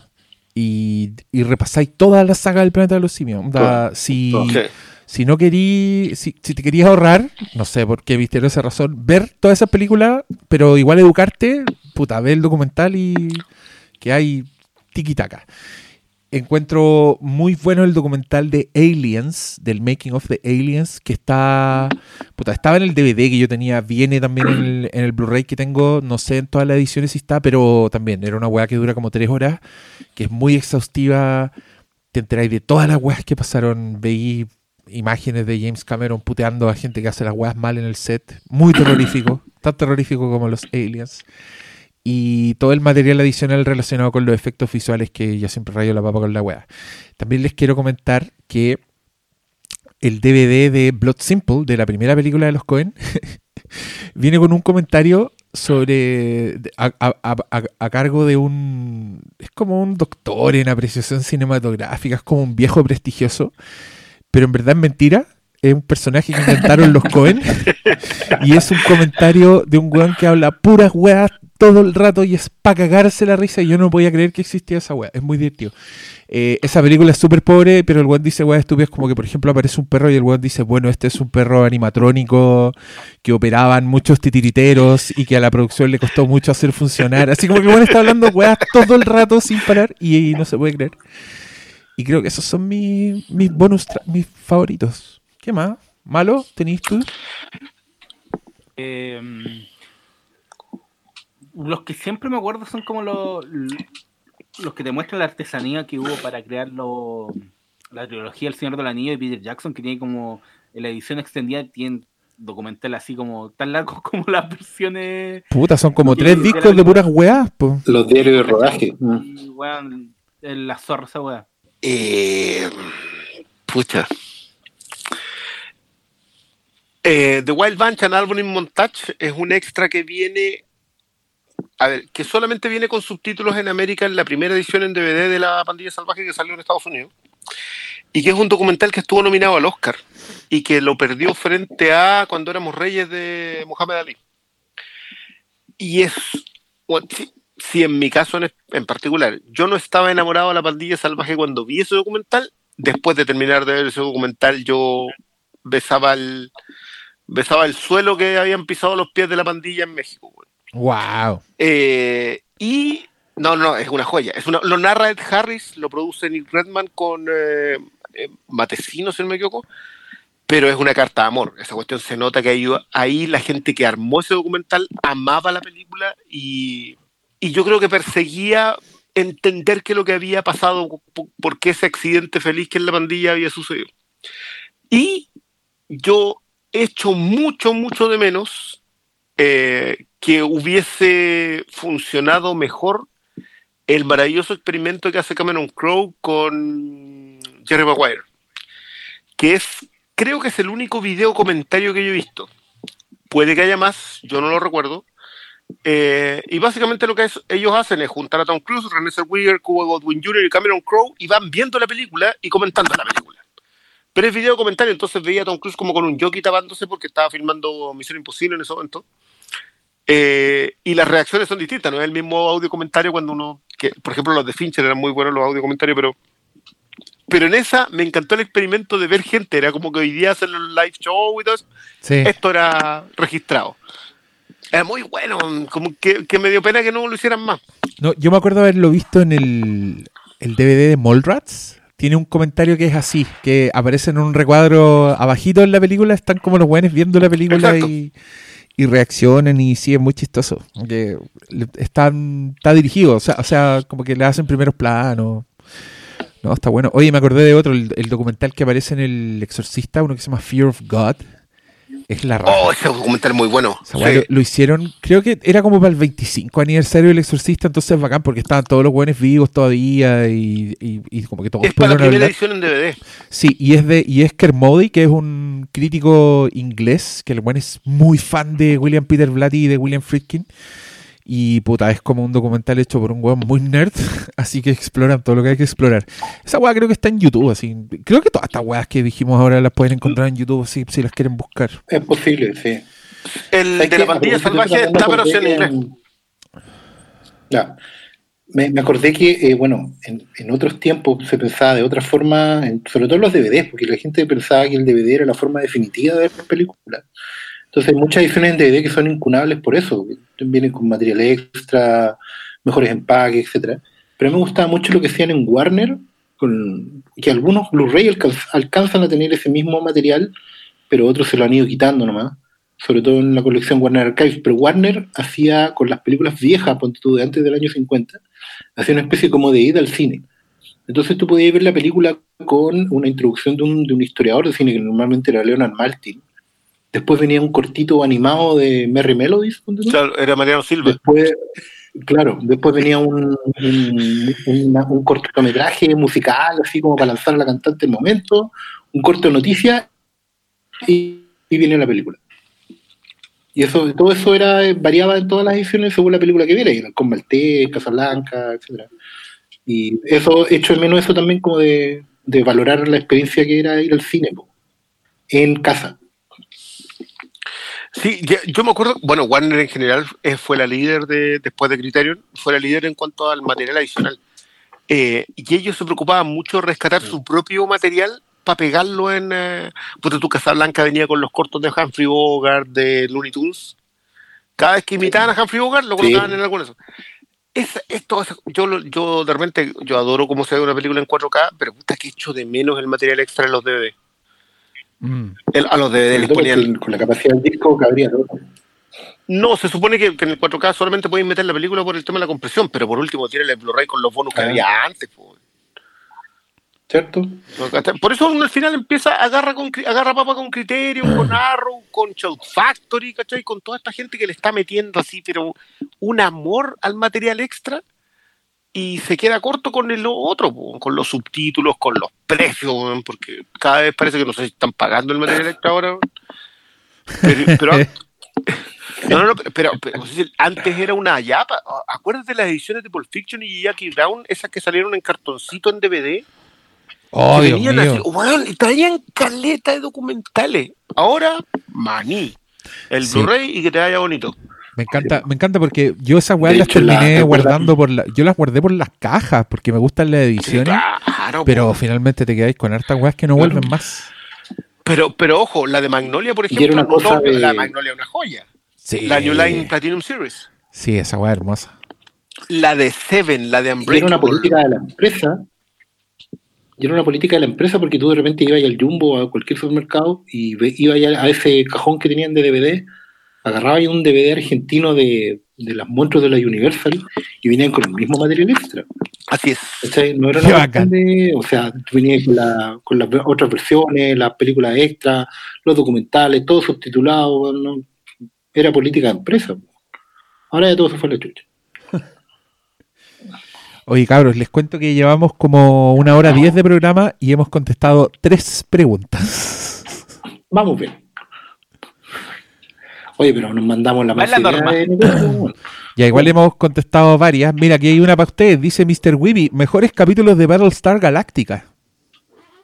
Mira. ¿Pueden nombrarse un par? ¿Cómo, cómo que para ustedes, güey? Para ustedes, pues sí, yo, yo todavía voy un poco atrasado.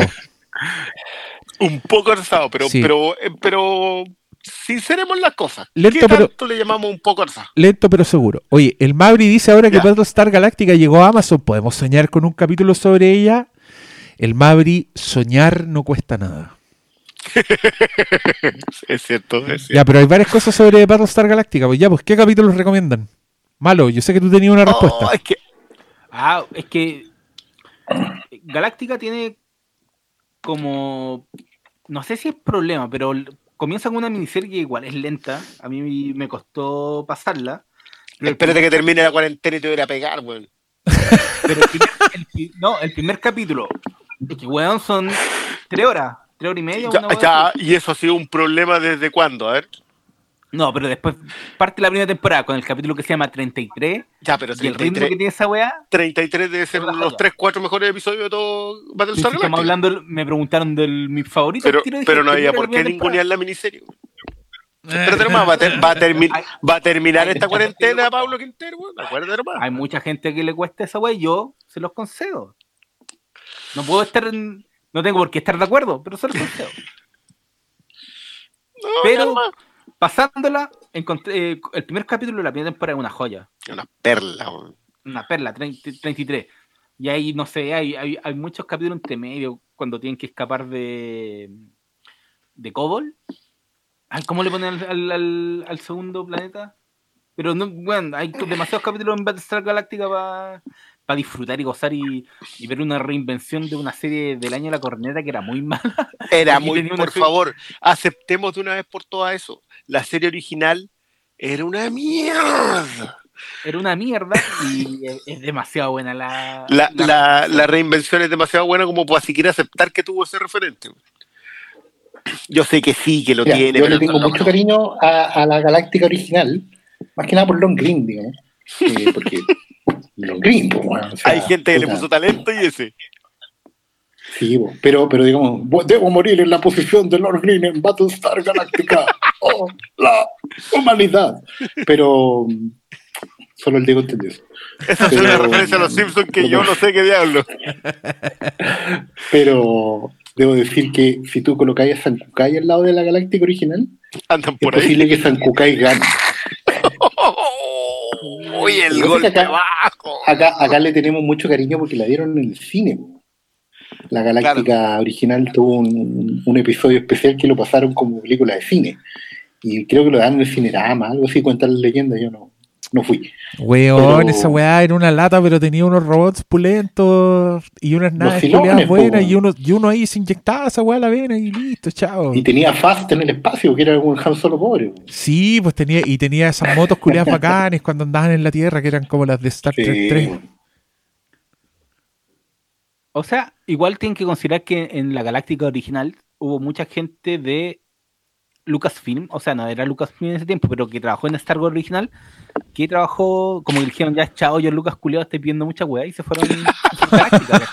No, No, sí, que se fue. Claro, pero se fueron los flojos que no querían trabajar. No. No, pues, y George Lucas, por eso no dirigió el Imperio Contraataca, porque el One tenía como asumir la producción. Eh, el One estaba poniendo su, plot- su propia plata, pero también tenía que rearmar a Industrial Light and Magic porque siguió sin trabajadores.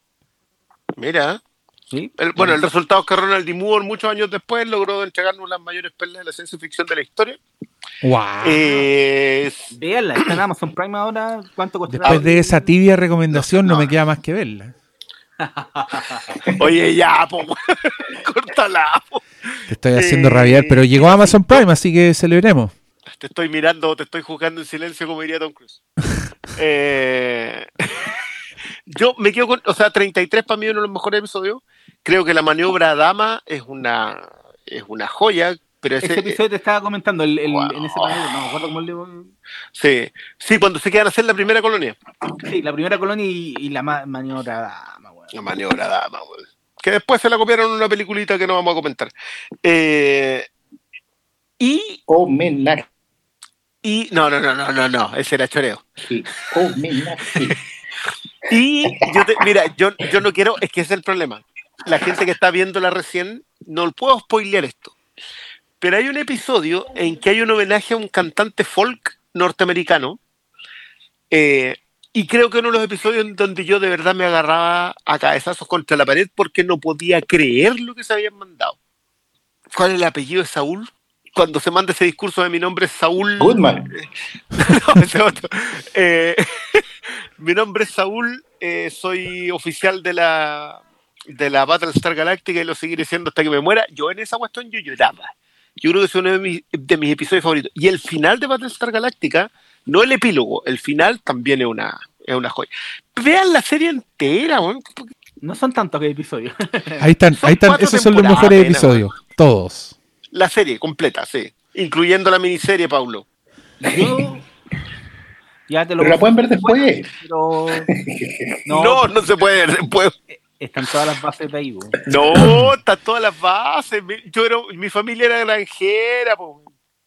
Ya, ahí conte- final yo- no, contestamos hartas preguntas de una. Eh, pero el señor Álvaro von cosa. Pilsener dice: ¿A qué director y reparto le confiarían una película sobre el coronavirus? ¿Y de qué género? Puta, qué difícil esta pregunta.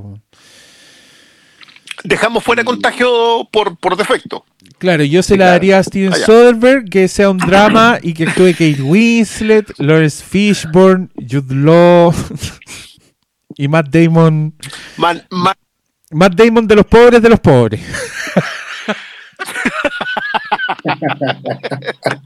Completamente degradado. Puta, qué difícil. Pues que mira, esto- sé que no, querrí- no querría una película de comedia del coronavirus dirigida por Nicolás López, por ejemplo. Eh, o Edward Wright. Edgar Wright. Edgar, no, Edgar Wright está bien. Si ya hizo una pandemia en Shaun of the Dead, igual le quedó chistosa. Le- tanta mala le tenía Edgar Wright, weón. O sea, no le tengo mala. Yo, yo, a mí, tú sabes que eso me cuesta harto, pero como. Ya, que- pero yo dije Nicolás López, no, no, weón, no, vos lo tiraste ahí a, esa, No, a pero ese, que- ese grupo. pero es que yo ya había, yo había dicho Edgar. Wright, yo había dicho Edgar Wright cuando tú Te dijiste. Nicolás López. Llegó después. No sé, no sé. La proximidad de esos dos nombres es la que a mí me preocupa y me hace preguntarte si de verdad le tenéis Yo- tanta no, mala... perdón, yo no, no, no le, no le tengo tanta mala. Ah, ya.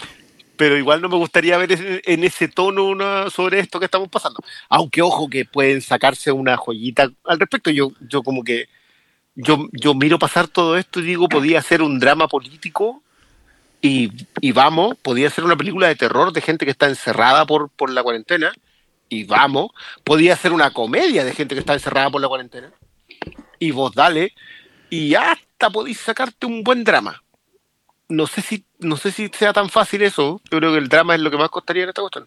Mira, yo quiero que hagan una película de animación sobre los gatitos de Nueva York que tenían coronavirus y que lo haga Wes Anderson. Esa, esa quiero yo.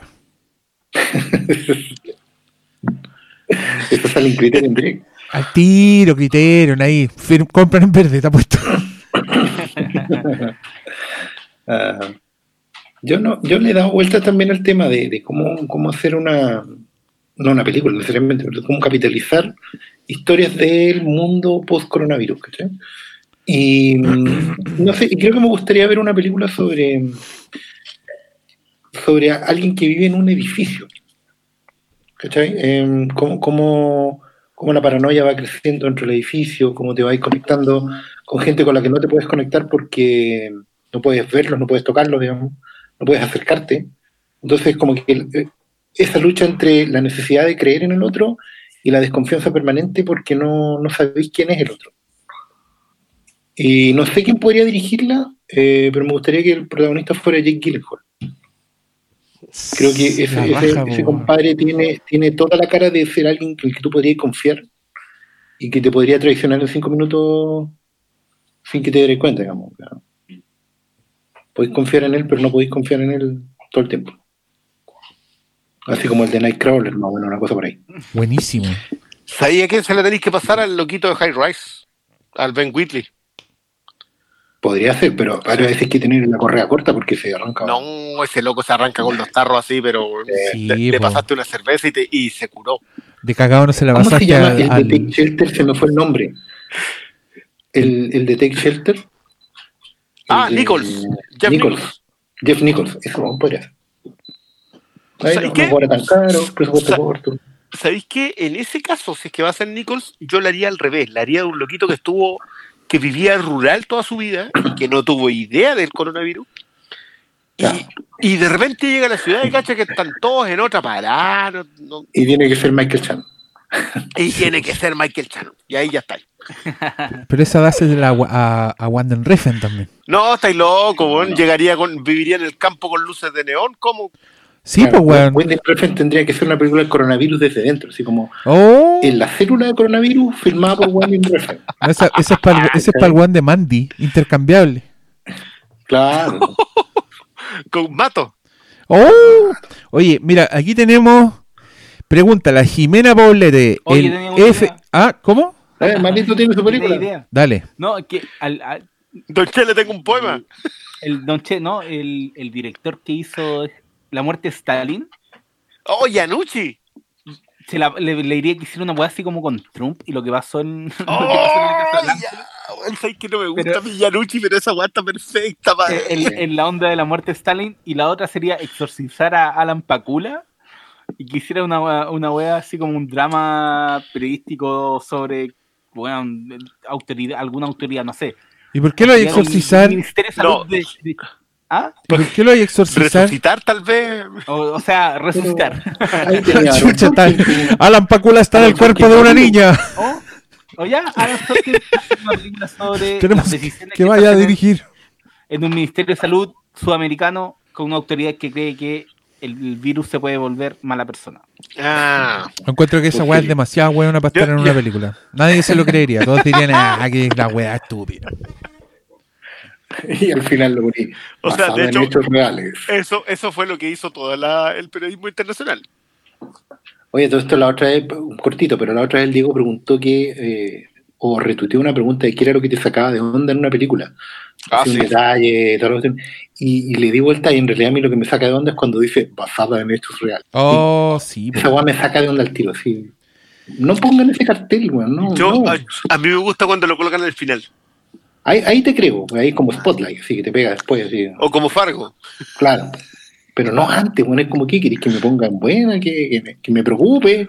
No a mí me dan risa, a mí me dan risa las películas de terror que dicen basadas en hechos reales, porque como que solo por esa weá ya uno ya tiene que ace- aceptar la existencia de lo sobrenatural, así como de una, ¿cachai? Porque siempre son películas súper son súper terribles, además, donde pasan weás así, donde gente flota, ¿cachai? No es como una weá ambigua que te deja como, oh, qué weá habrá pasado. No, aquí hay gente con ojos blancos hablando como muertos, ¿cachai? Son como weas reales. Entonces, al poner basado en hechos reales, como que ya de una la discusión teológica la zanjaron, ¿cachai?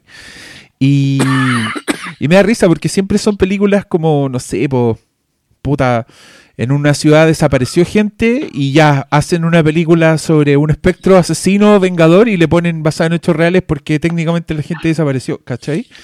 Entonces, sí, me caga mucho de onda. No, pero yo, lo mío, mi respuesta a ese tweet era cuando prenden un cigarro y se escucha el papelito quemándose. Yo, Porque... yo tengo que decir que ya no puedo ver esa escena. weón. Oh, weón, es que a mí me caga, me caga la vida. Y cuando veo que prenden No, no, un cigarro y no se escucha, yo aplaudo. Digo, felicidades por haber mantenido a raya a ese sonidista culiado que le quiso poner un ruido que no se escucha. Gente fumadora, puta la weá. Yo sé que ustedes prenden muchos cigarros y que además que en el silencio de la noche lo escuchan, pero no me discutan, por favor, esa weá no se escucha, weón. Si tú estás parado a tres metros de alguien y esa persona prende un cigarro, no escucháis ni una weá. ¿Por qué mierda lo ponen en todas las películas, Sobre weón? todo porque el audio de, la película es el- supuestamente el audio de la cámara, no el del el audio del protagonista que se oye a sí mismo. ¿Qué, qué weá? Esto no es cine en primera persona. Y, y Yo, también yo yo, solamente lo entiendo cuando están mostrando el cigarro. Es que sí, pero ni eso, porque incluso cuando lo hacen ahí, yo ya encuentro que ya está tan repetido que como, ah, puta la weá, ya, Sí. de nuevo, como ¿Tú, tú una forma que- de que- mostrarte que la mía en los caballos relinchando? Ah, a ver, explica eso, hombre del campo. Que, que tú cachai que muestran un caballo y el caballo relincha. Ah, ya, perfecto. Es como los combos. Y todos los caballos relinchan igual. Tú puedes estar viendo una serie sobre Flickr o puedes estar viendo Downton Abbey y el caballo relincha igual. Y loco, los caballos relinchan así una vez o tres veces con suerte en su vida. Bueno, los captaron justo en el momento. Pero no, pero todos los caballos que aparecen en el cine. A mí, lo- a mí lo que me da risa es que sé perfectamente de qué estáis hablando. Es, es como que ocupa la misma biblioteca de sonido desde el año 27, bueno, una vez así. No, no, es que, es que te juro que, ya, es que, es que si es un galope, te lo entiendo. Si es cualquier otra cosa que haga el caballo, te lo entiendo. Pero la relinchada, así como saltando y levantando las patas delanteras contra la herra- No, esa cuestión no la hacen. Bueno, un caballo haga eso, es súper No, raro. pero- es que- Caballo fina sangre, pues, No, anda no, cagado. Es que ahí ponte tú, No, yo, lo- yo lo Mira, entiendo. malo, te voy a tirar, te voy a, te voy a dejar marcar una herradura en la cara, güey. No, yo, yo les iba a decir que yo lo entiendo porque encuentro que hay como ciertos espacios sonoros que nosotros no hemos acostumbrado a ver en las películas. Y que creo que si tú estás trabajando en una weá con caballo y así sonido y no ponís esa weá, debe quedar rarísimo. ¿Cachai? Y deben sentir como una obligación como para marcarlo. Y hay otras cosas, es fascinante el mundo del sonido. Yo les recomiendo que, que- que, por lo menos si no lo estudian, como que estén atentos, porque pasan weas muy bacanes.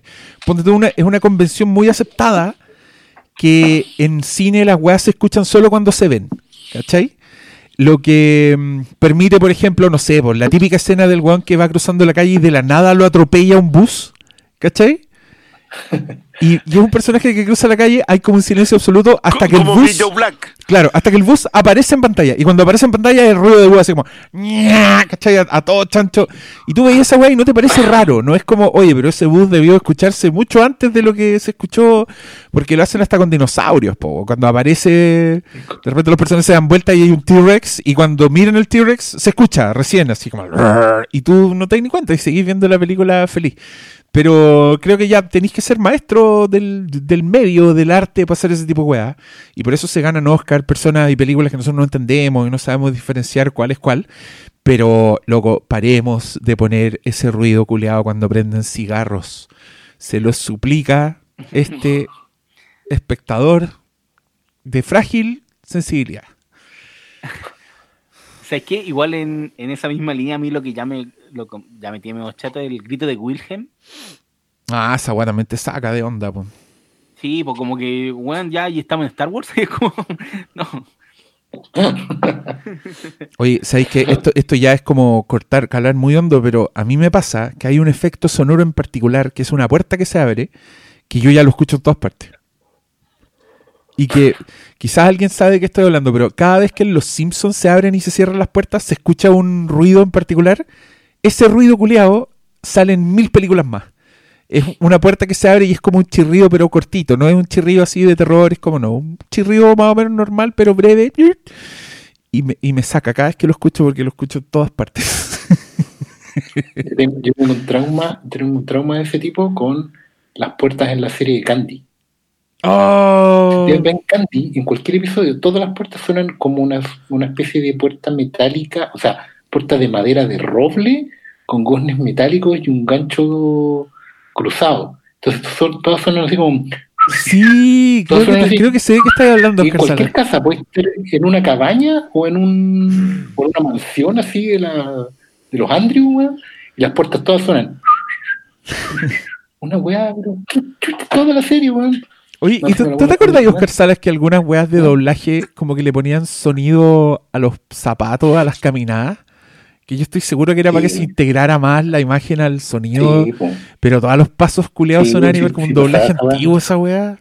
Qué chido. Ahora, a mí, a mí me reza porque el doblaje antiguo tenía siempre la misma música de fondo. En los Looney Tunes, en los Merry Melodies, porque era como que, como tenía que sacar el audio original y colocar la voz del, del doblajista latino, eh, todo el sonido se anulaba, po, no venían con pistas separadas. Claro, sí, po. Entonces el weón siempre ponía la misma música. Tan, ta, tan, tan, ta, tan, ta, ta, ta, ta, ta, ta, tan, ta, tan. Y está, está sonando así. Grande eh, Carl Stalin. con, con una, con una partitura cualquiera así, Carl Stalin, y de repente se corta y empieza tan, tan, tan, mientras habla el personaje. Y después vuelve Carl Stalin de nuevo, y después. Bueno, puede tener que subir este audio al, al, al Twitter del. No, dale, por favor. Oye, mira, aquí quiero, quiero contestar una pregunta, agradecerla, de Pablo Burgos, que dice, ¿qué opinan del culto a las películas de Shrek? No lo entiendo, jaja, saludos, los quiero mucho. Las películas de Shrek. Sí, ¿no han cachado esa weá ustedes? Puta, es que yo Eh, sigo muchas no. páginas de memes. Yo sigo muchas páginas de memes de gente más joven que yo, obviamente. Y, y- y hay como un culto a la Shrek, porque es la película, no sé, pues ponen una, una tele con dos pizzas y dice, nena, esto tú y yo, y la película en la tele es Shrek 2, ¿cachai? No sé, chistes con la weá. Yo creo que Pablo Burgos me lo explico.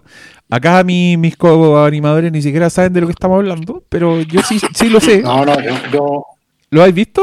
no, yo, yo puedo entender, puedo entender el culto. Eh, igual, lo que pasa es que ponte tú mi hermana chica, eh, su, su, su Rey León generacional es po, ¿cachai? O sea, eh, es la película que vieron que y, y Shrek 2 particularmente creo que tiene memes antes de los memes. Sí. O sea, tiene- o sea, partiendo por la escena del gato con bota, por la cara de que, que es un robo al Box Bunny, pero bueno, lo convirtió en meme. Eh, pero me acuerdo particularmente de Caballo que trota, Caballo que marcha trote sí, caballo que marcha trote no, caballo que manda, le manda, le manda, le manda, le manda la burra. más, más, más y a trotar y a trotar, más, más, más y a trotar y a trotar, guaco, guaco, guaco, guaco, malo.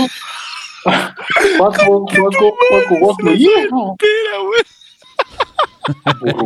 O sea, ese weón ha, ha- ha cortado Lucas por 20 años después de cantar esa weá en checo. La raja.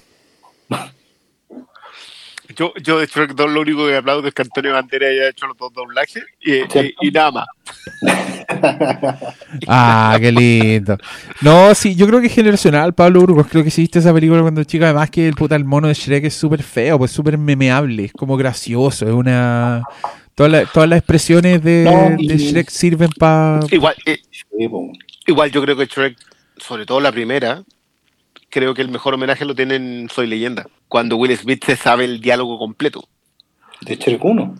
Sí, que sí, que es maravilloso porque si ustedes la ven doblada en español, el loco habla, es el mismo diálogo de, Del doblaje. del burro en español, de Eugenio Derbez. Sí, es brillante esa cuestión. Entonces, puta, claro que se entiende que si el mundo se hubiese acabado el 2015, Shrek hubiese sido la última película infantil eh, que, la, que la- No, en ese año hubiese sido Frozen. Eh, pero, pero claro, en su momento hubiese sido un, un referente para después nomás. po. Pero el futuro, pues es la película Entonces, que sí, Will Smith veía cuando chica. pues. Claro, pues, Claro, que veía es con los niños. Es su mago de Oz en el fondo. po. O, la ve- o lo veía en su infancia, pues esa película del futuro. O el Rey O el León Rey para León. los-. Eh, Oye, lo que les no, iba a decir... en- en- en ese caso. Lo que les iba a decir es que Jimena Poblete, F. Tape Yáñez, eh, María en Paz, Rodolfo Riquelme. Espérate, estoy buscando más porque había mucho. Pero bueno, ahí, ahí tenéis varios. Todas esas personas preguntan por tercera temporada de Westworld. ¿Qué les pareció? ¿Quiénes ven Westworld acá? Yo lo ¿Pastor? estoy viendo. Yo no termino la, la temporada. Ah, ninguno está al día.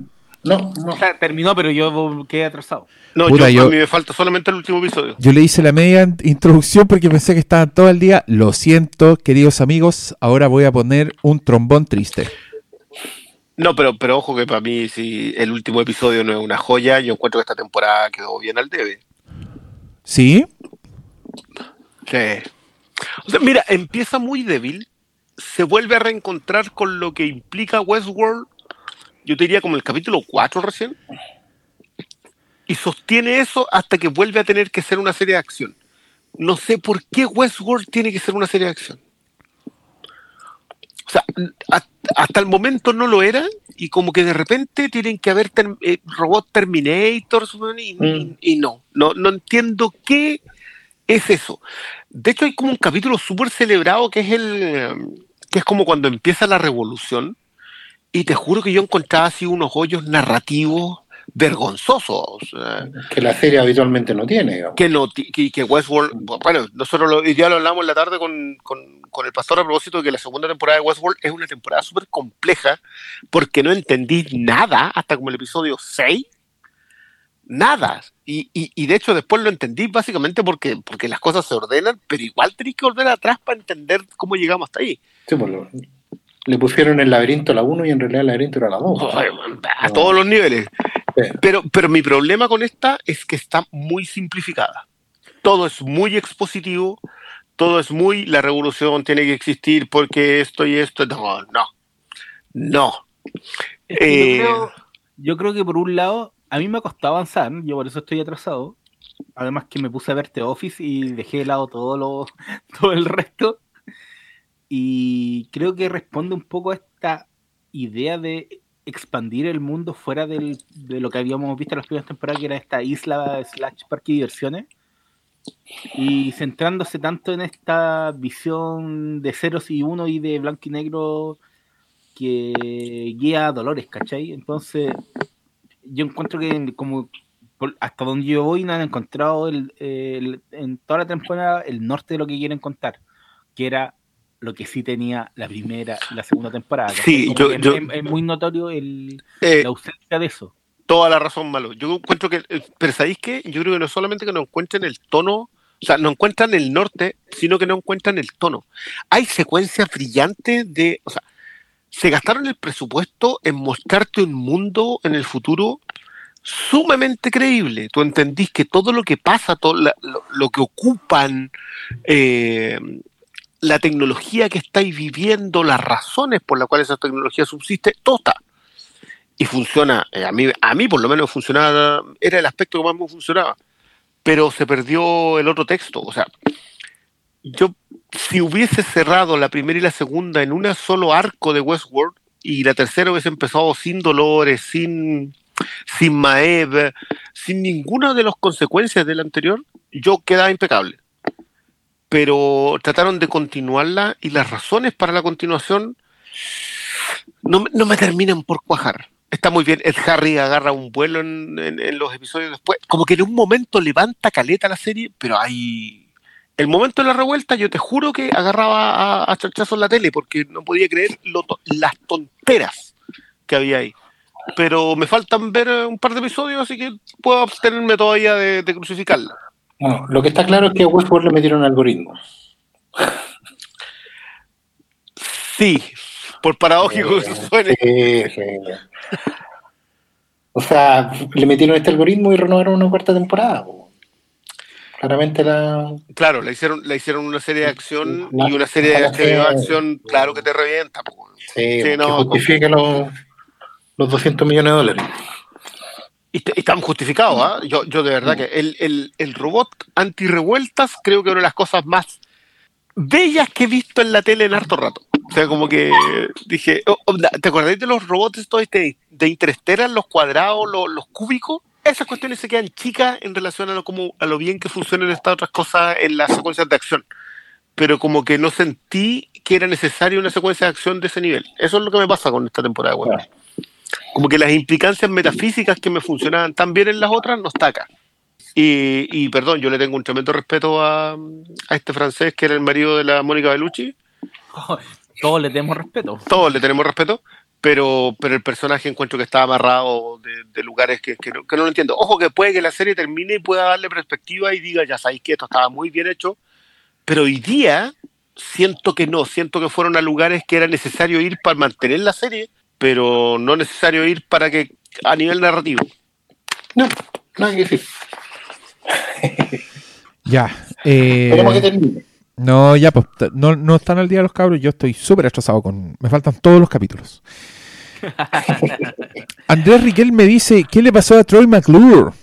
Me pregunto si eso es pregunta como histórica. Andrés Riquelme. Troy McClure era interpretado por un comediante que le gustaba mucho a todo el staff de escritores de Los Simpsons, que se llama Phil Hartman Phil Hartman. se llamaba, porque murió, Sí. lo mató su esposa, fue un, un crimen trágico, y eso hizo que los escritores sacaran el personaje de Troy McClure y el de Lionel Hutz también, que también lo hacía Phil Hartman, y nunca más volvieron a, a la serie porque no querían dárselo a otra persona. Así que eso le pasó a Troy McClure. Pero no sé si tuvo salida oficial de, de Los Simpsons. No, no creo que se hayan despedido. Así que si fue. Nadie. Fue una, No fue una creo, muerte fue así. como, fue como de brutal. un día para otro. y No... Sí, la- De la- hecho, yo esa, esa historia la vi en The True Hollywood Story, un programa que he hecho demasiado. ¿no? Oh, era bueno ese programa. La, la película de Joe Dante, Small Soldiers, que hemos comentado de cuando está dedicada a Phil Hartman, creo que es la última película que alcanzó a hacer el loco. Era el papá de la, de la Kirsten Dunst en esa película. Una pena. Sí, y si han visto, si han visto el regalo prometido, el rival Cuatro Ojos de Schwarzenegger. Ah, bueno. Ahí está. Era muy querido ese comediante igual, como que la gente y lo no sé amaba. si lo dijeron porque. Sí, no sé si lo dijeron, pero igual pueden googlear lo, lo que hacía en Saturday Night Live. Eh, Tiene unas imitaciones muy notables. oye, mira, hay gente acá que el N. Enríquez dice, ¿qué opinan de la gente que se salta la intro de Better Call Saul? Yo opino que si te saltáis esos, que ¿cuánto?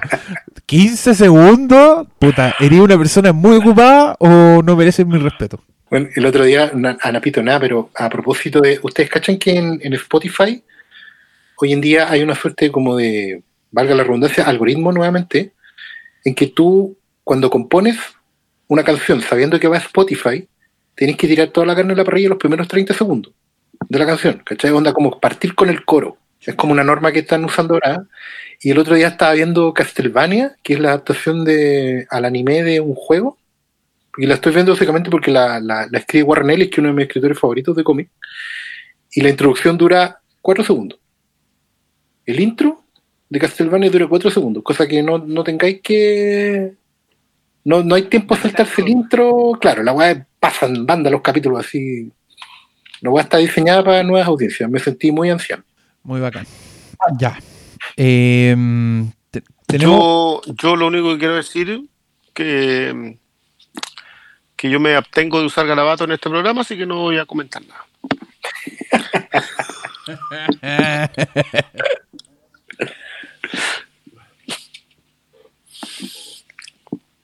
¿Cómo te, ¿Cómo te saltáis? Son 20 segundos, una maravilla hecha un cuadrito, es como una animación específica que te, aparte te define los episodios. ¿Por qué te la saltáis? En serio, ¿qué, qué, qué, qué te hizo de mal Gilligan y, y, y, y Gold para que tú vayas y saltáis? ¿Qué, qué, No, qué, yo creo que... ¿qué tenéis mal en qué? Yo creo que estáis mal enfocados. Y para mí, saltarse cualquier intro ya es, es. Cualquiera. Cualquiera. Porque creo que es parte del capítulo, weón. Está ahí por algo. Está puesto en un momento y por lo general, si son cuidadosos los realizadores, y en esta época lo son, porque en general creo que las series putas son súper buenas, que está, es- piensan en eso a la hora de los créditos. Entonces, puta, te entráis en onda, entráis en atmósfera, un tiempo necesario. Puta, piensa en la intro de One Mind Hunter. Oh, manjar. Loco, ¿qué, ¿para qué te vayas a saltar esa intro? Todas las intros son buenas, weón.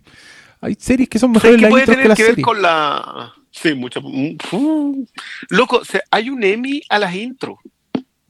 ¿Viste? O sea, con, con- Sí, con- con eso te digo lo Al- importante al- que es al la diseño de intro. título. Al diseño de título. Eh, yo entiendo que la gente se los quiere saltar cuando está viendo una maratón y lleva ocho veces seguidas perdiendo tres minutos en eso. Ya. Pero cuando es una. Cuando estáis viendo el capítulo toda la semana y, y dura 20 segundos, ¿qué, qué te hace mal? ¿Qué, qué, qué, qué te pasó? ¿Quién te hizo tanto daño? ¿Quién te dañó tanto? Sí, ¿qué pasó? Oye, a ver, mira, en Twitter la Paulina nos pregunta por nuestras expectativas para para Taika Waititi en Star Wars, ya lo dijimos. El Camilo Muñoz dice, originales de Apple TV están que arden. ¿Alguna palabrita sobre The Morning Show y Servant? Eh, Camilo Muñoz, voy a tomar la palabra. A mí Servant me gustó mucho, me sedujo. Eh, partí no muy convencido, terminé adicto a la weá, muy enojado porque termina donde termina y falta mucho para ver la segunda temporada, pero ya expectante y entendiendo perfecto por qué llamaron a la señorita Julia, Julie Ducournau, la directora de Raw, para que dirigiera capítulos de Servant, porque bueno, calza perfecto con ese Uh, universo. Y vaya que está buena. Y The Morning Show yo vi dos capítulos y la encuentro buena, pero siento que estoy viendo una película por pedazos. Como que no entiendo por qué una serie, como que los finales de capítulos no me dicen mucho. Pero está bien actuada, está bien escrita y tiene como esa weá de... mm, de a mí me gustan las series sobre la televisión y me gustan los personajes como metidos en el periodismo, en la opinión pública. Como que en esa weá cabe desde puta, Michael Mann y el de Insider hasta, no sé, pues, las series sobre televisión de Aaron Sorkin, todo eso que era. Creo que The Morning Show todavía no me demuestra que merece estar eh, con nombres tan grandes, pero pero está buena y está bien actuada. Además, esa gente es bacán. Así que yo creo que la voy a seguir viendo. ¿Ustedes han visto algo de esto? ¿Algo de Apple? Yo sigo en el pasé al tercero de Servant. Creo que creo que igual hay, hay mucho de, de fan de terror, que se siente siento que no estoy en el grupo al que mejor le puede entregar una buena obra esa película, o sea, esa serie, y, y siento que me tengo que sentar a verla justamente por eso. Entonces, como que no quería avanzar más. Eh, pero pasé al tercero, que debo decirlo. Eh, The Morning Show me queda un episodio y creo que tienes toda la razón de que no empieza como lo que termina siendo. Ah. Eh, porque, porque es que sí, tiene el problema de que en un principio parece tratarse sobre la industria de la televisión, el hacer tele, y empieza a abarcar más después. O sea, el, el, la- el Morning Show se trata sobre una serie que tiene, o sea, una, un matinal que estaba conducido por un hombre y una mujer, y a ese hombre lo acusan de acoso sexual y que a la escoba. Es, Eh, es como es sexual escoba- misconduct, más que no es acoso, es puta, No. ¿tiene traducción esa weá? Es como, Eh, sí, te las andas agarrando. Que- Cariñoso. man- man- John manilargo. Lasseter. John- Sí.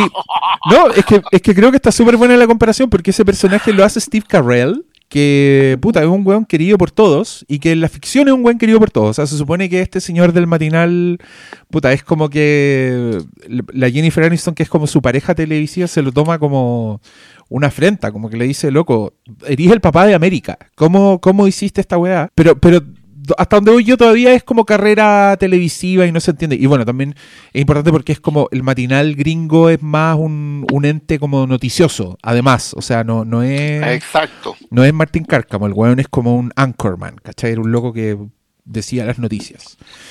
No, está bueno. No, no, no, no me, no, no me enganchó, no, no me No, caí en la pasta, No, pero que, creo que es está que- bueno. Es que yo creo, ojo, yo creo que hasta como el cuarto episodio no agarra el golpe que tiene, que empieza a pegar después. Eh, crece mucho cuando empieza a hacerse cargo del juicio mediático a lo que hace Steve Carell. Ah, ya. Voy para Y- allá entonces. Y ahí, claro, y ahí empieza a armar otra cuestión porque no tiene solamente que ver con lo que él, él hizo, sino que en cómo se toma la industria el juicio público. Eh, no, es una serie que, bueno, Jennifer Aniston, yo de verdad que lo cuestioné en su momento porque iba como en el 6 cuando, cuando le dieron el, el Emmy, pero loco, se manda unas joyas después. Ah, que qué bueno. decís, ya, ya, vale, vale, vale, vale, vale, vale. No, Morning Show está. ¿Sabéis qué? Creo que es el gran defecto de las series de Apple, que están cocinadas muy lento. Se creen HBO en los tiempos en donde eh, todo el mundo está consumiendo Netflix. Pues y ese que, es un que- problema yo hoy día. que eso es lo bueno, pues, weón. Sí, pero es que es lo bueno cuando ya la viste completa, no es lo bueno cuando estás recién entrando. Ah, pero da lo mismo, pues si les pagáis la mensualidad nomás, ¿qué les importa cuánto, cuánto te demoráis en ver la weá? No, no sé, mira, es que yo aplaudo que si vais a entrar al streaming, aplaudo que entréis como con tus propias weas. No, Y- no, no. y de aplaudo- verdad, Yo, yo también tú- aplaudo que entré apostando lo alto. Es que, weón, Servant, de verdad es una wea como yo nunca he visto en tele. No se me ocurre un, un paralelo. No, no te puedo decir, oye, ve Servant si te gustó, er, no sé. Weón, ve Servant si te gustó. Eso, eso es súper bueno. Sí, ve Servant si te gustó Raw. Ve Servant si te gusta Shyamalan, si te gusta Ari Aster, porque por ahí va la wea. Es como un, un. Puta, es un fuego lento, pero es un fuego lento muy. ¿Cómo decirlo? Muy preciso. Muy trabajado, la estética de la weá. El, y, y no de una forma vistosa, sino como, for- como propuesta. Servant tiene una identidad heavy y esa weá es muy bacán. Oye, eso lo dijo Guillermo el Toro. Dijo. ¿O no? Sí, No, Guillermo el Toro hace poco le tiró flores, pero creo que me lo estoy confundiendo. Es que- Sí, muy- y, y un muy buen hilo.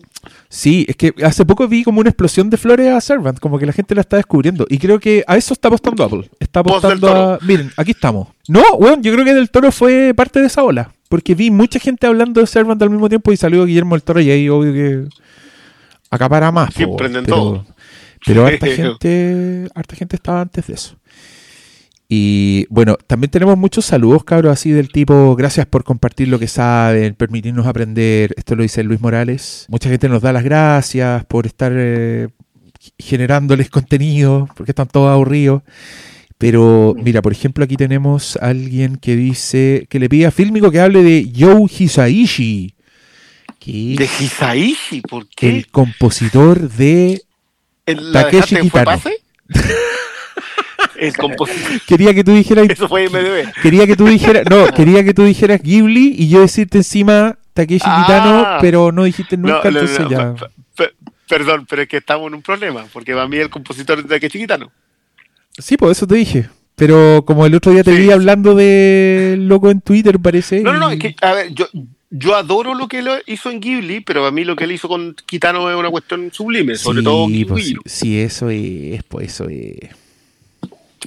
No, no, no, a ver, perdón, yo no le quito, o sea, el loco, el, el loco hizo La Princesa Mononoke, que debe ser una de las mejores bandas sonoras de un anime que hay que encontrar, pero hizo Las Flores de Fuego. Sí, Entonces, como que, bueno, ¿de qué me estáis hablando?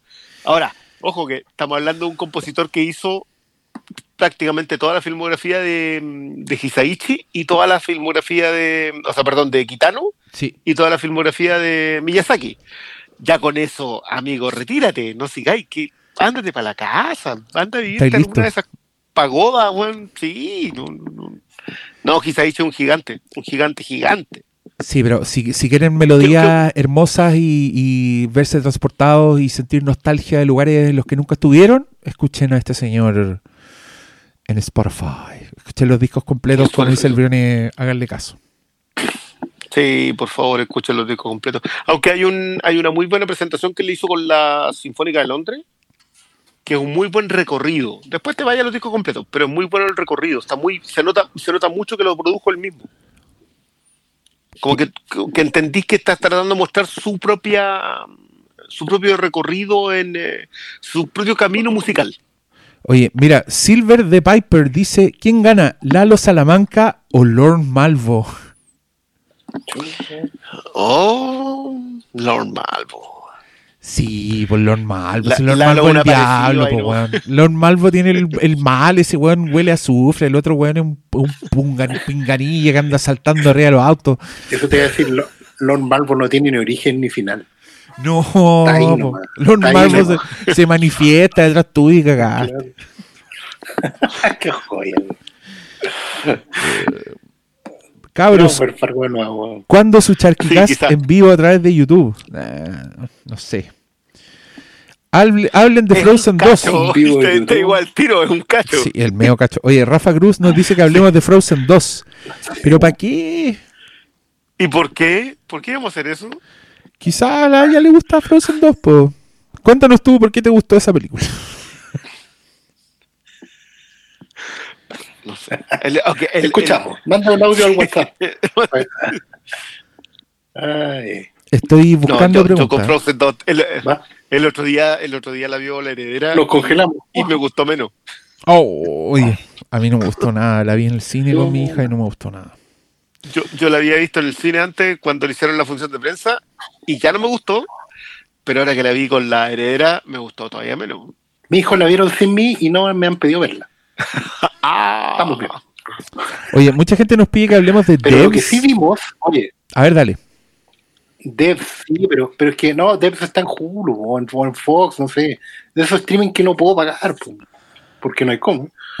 Eh, no, pero lo que yo iba a decir es que el otro día descubrimos en un streaming que se llama YouTube, que está re bueno, entre paréntesis, eh, una serie que se llama Calabozos y Dragones, una serie animada.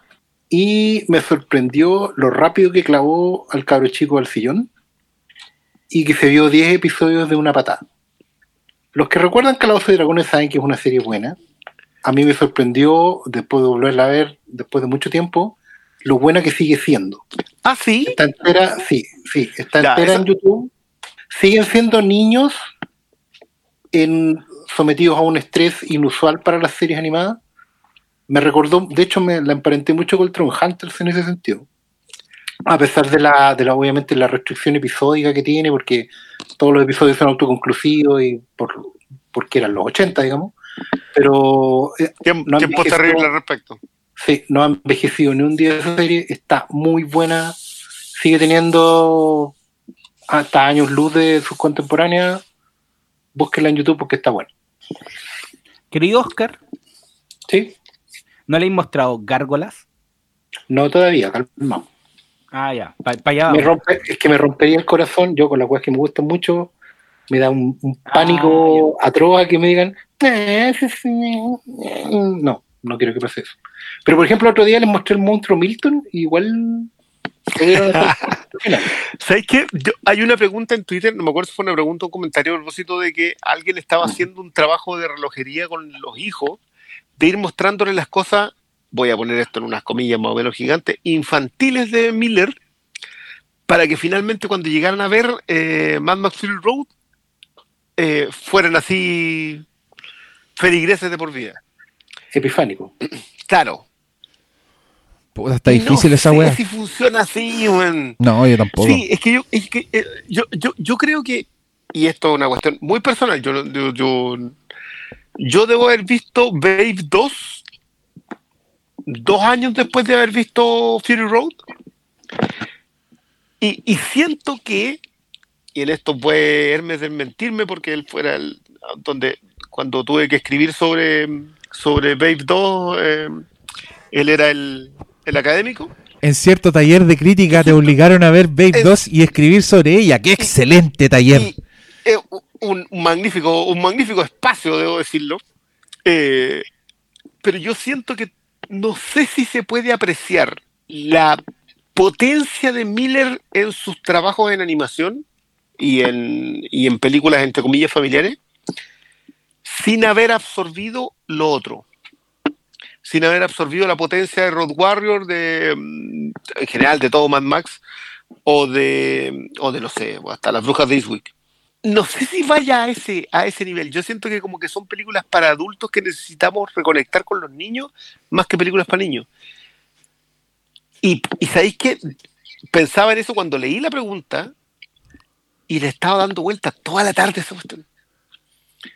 Y ahora que el, el pastor trae a colación Calabozo y Dragones, de las cuales yo tengo un recuerdo precioso, porque siento que como que me explotó en la cabeza cuando la vi, cuando chico, es lo mismo que pasa con Cobra, ponte tú. Claro. Es que, que tú- tú- tú sentís que cuando las viste cuando niño, eran cosas más grandes que para lo que tú eras. Calabozo y Dragones, que tenía un traidor de verdad traidor, que tenía un villano de verdad villano. No era como que era el malo así, Munra, el inmortal, sino que era un, un villano que estaba ahí por, por determinadas razones. Y el traidor existía por eso. Y, y por mucho que tuviera la construcción episódica, Calabozo y Dragones era más oscura que la cresta. Para hacer una serie gringa, era súper oscura. Algún día vamos a hablar del, del final no filmado de esa serie, de las teorías de los fans, de quiénes estaban detrás, gente como Paul Dini, Mark Evaner y Marvel.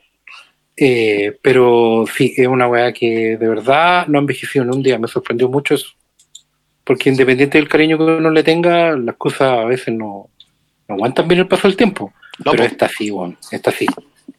Oye, qué, qué bacán. Yo, mira, contestando la, la pregunta que, que parafraseaste, Briones, del el señor que quería mostrarle películas de George Miller al cabro en orden para que después gozara Mad Max Fury Road.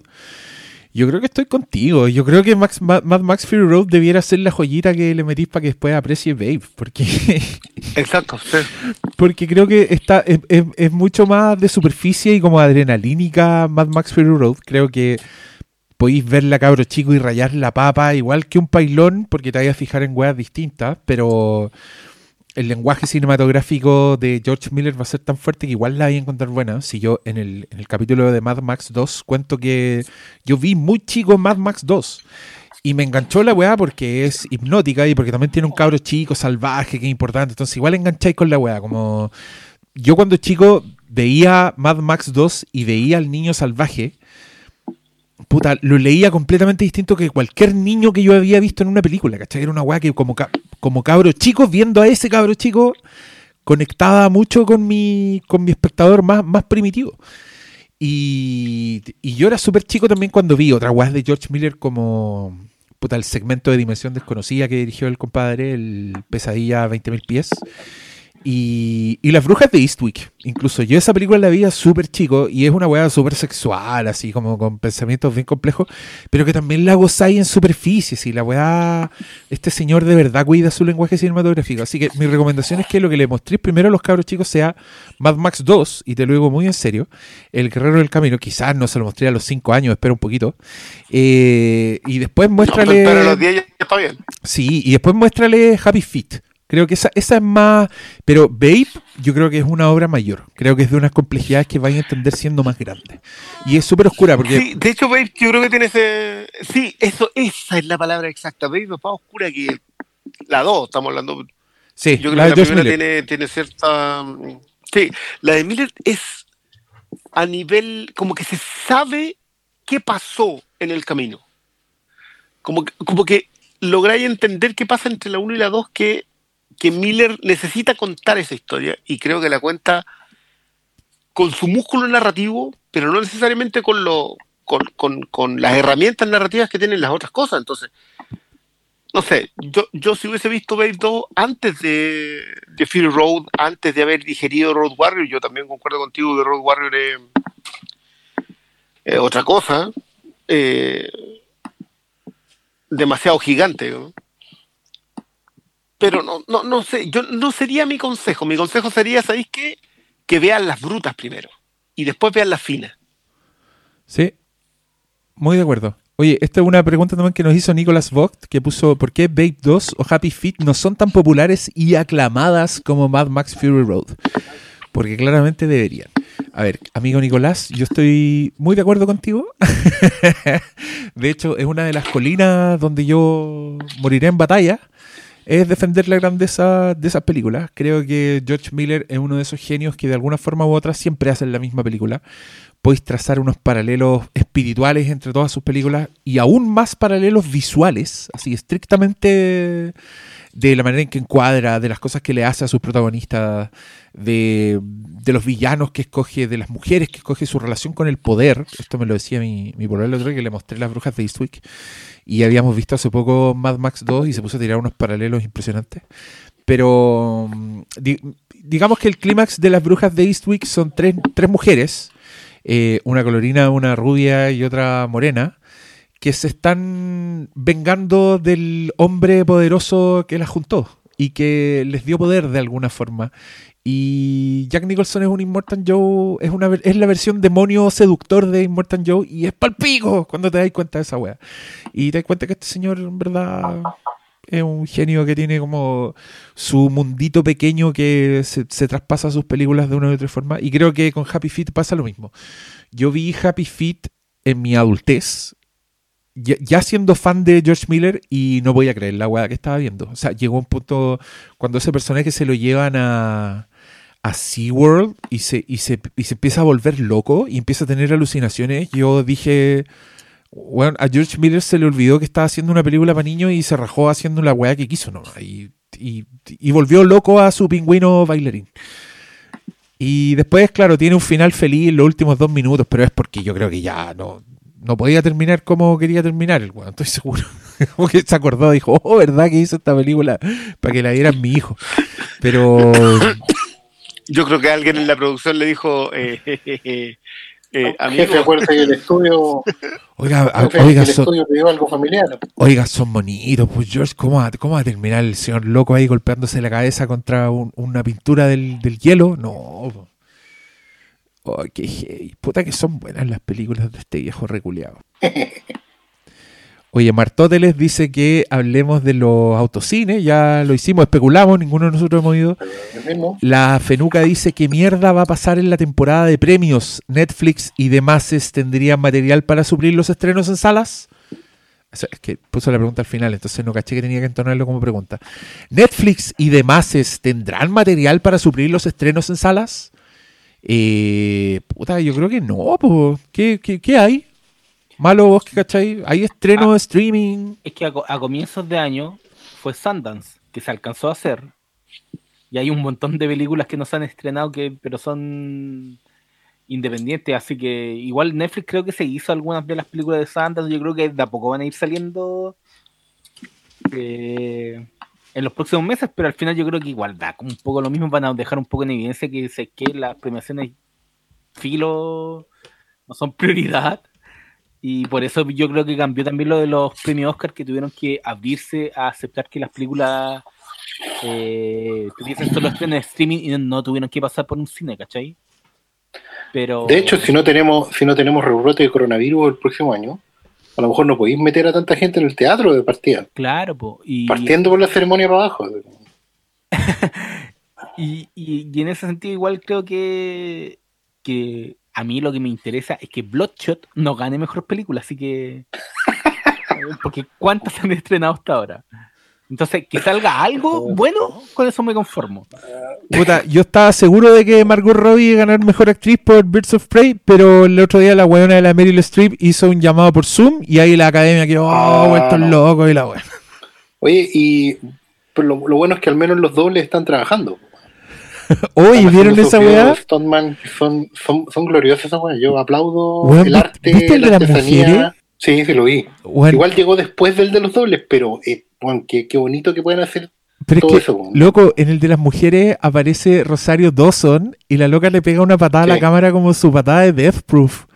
Levanta Sí, la pierna, weón, de metro y medio para arriba y lo deja caer así perfectamente. Oh, weón, yo me emocioné en ese momento. Hola, soy Rosario, toma. qué maravilla, weón. No, está, está muy bien. Y cada uno en su personaje, en su onda, weón. No, no, está todo bien. Pero aparece Sina, la princesa guerrera, po, weón. Y con su weadita, con su arma de Sina. No, hermoso. Me encanta eso porque por un lado eleva la artesanía del, del- del doble de acción o, de- o del, o del actor entrenado por un doble de acción de verdad, pues digámoslo también, Eh, pero también te eleva el, el arte de la edición. Lo Sí, po. importante que es el montaje en, en el cine, pues, bueno, así que dejen de mirar a huevo la edición. Y sobre todo en, la, en, la- en las secuencias de acción, pues si es lo que te hace, Sí, es lo que te po. hace una secuencia de acción es, la edición. po. Totalmente. Ahí está la magia del cine. pues. Tal, tal cual. A ver, sigo buscando preguntas. Oye, en eso de lo que estábamos hablando de Sanders, estaba revisando y, por ejemplo, A24 tiene la película que ganó. Entonces, algo va a Ah. salir, yo creo. Si no, no es que estemos tan deses- desamparados y vaya a salir, no sé, po, repito, Bloodshot como mejor película. Yo solo quiero agregar que Lucy Lost tiene un gran, gran papel en Battlestar Galactica. Nada más. Lucy Lawless. Lucy Loles. Sí, señor. Ah, mira, mejor que el de Parks and Recreation. Ella es la peri- Ah, no, no he llegado hasta cuando sale ella. Ah. ¿Mejor que el de Espartaco? Ah. Oh. No, cualquier Oh. cosa mejor que el de Espartaco. pues. Ella también, también Oh, está en, en Ash vs. Evil Dead.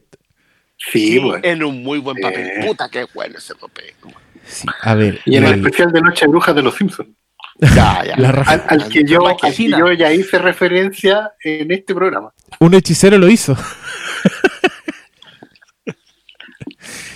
Eh, a ver, Ignacio Garrido dice, entiendo que Hermes tenía como objetivo ver Westworld para poder llegar a hablar los cuatro de la obra completa. Eh, Ignacio también tenía como objetivo bajar unos kilitos y ya ves.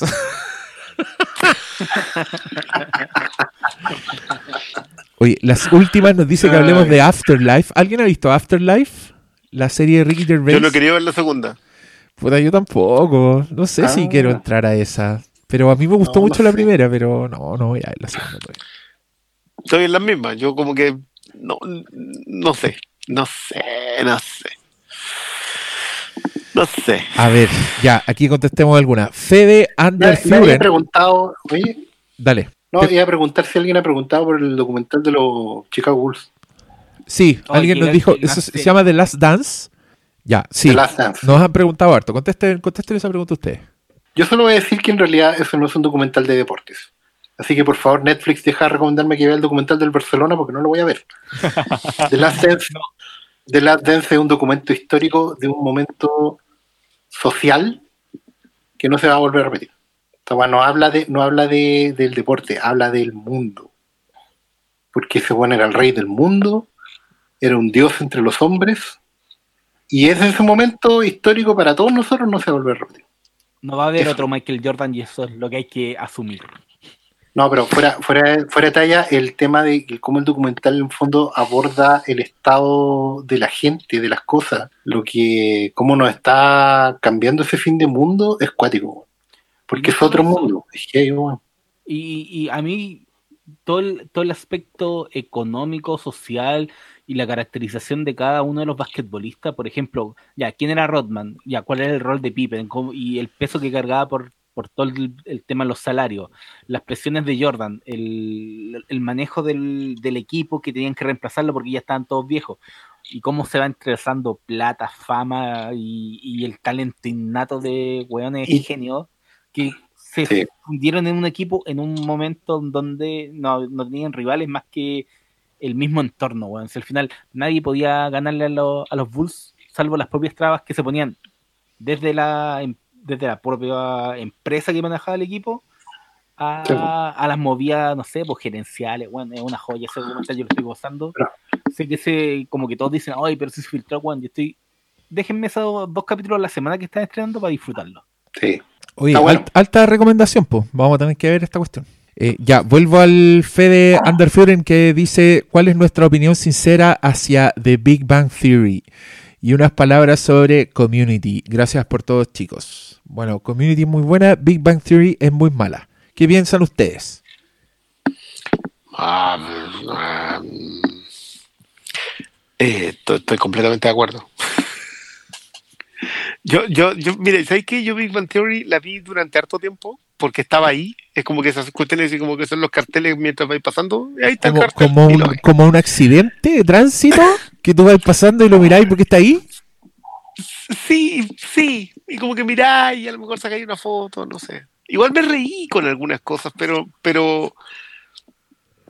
Mira, pasamos mucho con, con ese primer Chuck Lord, que como yo entiendo qué repetía y por qué lo repetía, porque eso vendía muy bien.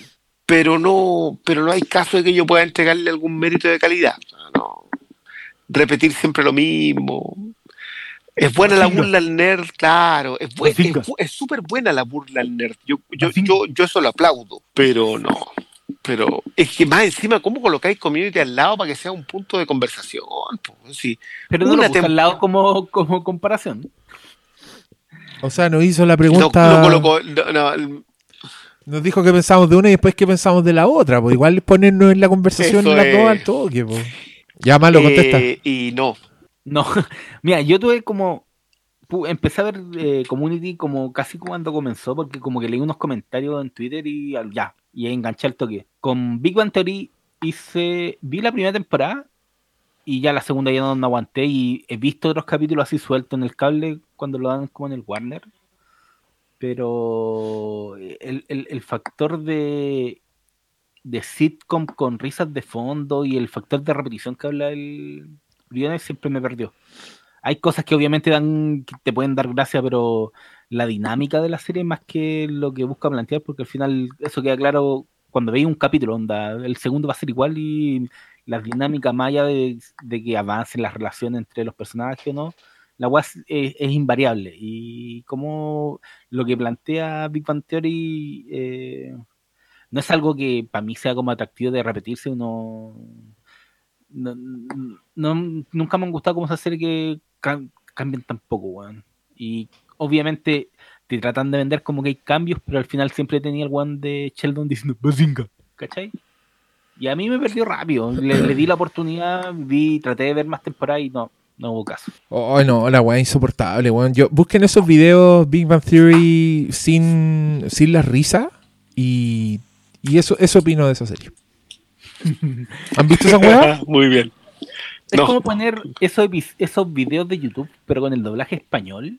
No, loco, weón, lo- no, es otra weá. Es, No, le sacan las la- risas a Big Bang Theory y te das cuenta de que nada es gracioso.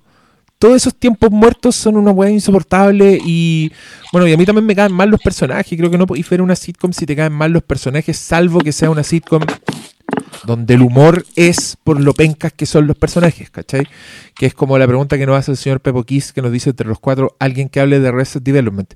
Bueno, tú ves Arrested Development para regocijarte en lo lacras que son todos los hueones, en lo penca que son los millonarios, ¿cachai? En los desfachatados que son, y te cagáis de la risa, pero sí, todo igual te caen bien los hueones, igual, igual quería escucharlos, quería estar con ellos, y yo estoy contigo, Pepo se encuentro que las tres primeras temporadas de Arrested Development son un lujo, son una weá que no se puede creer.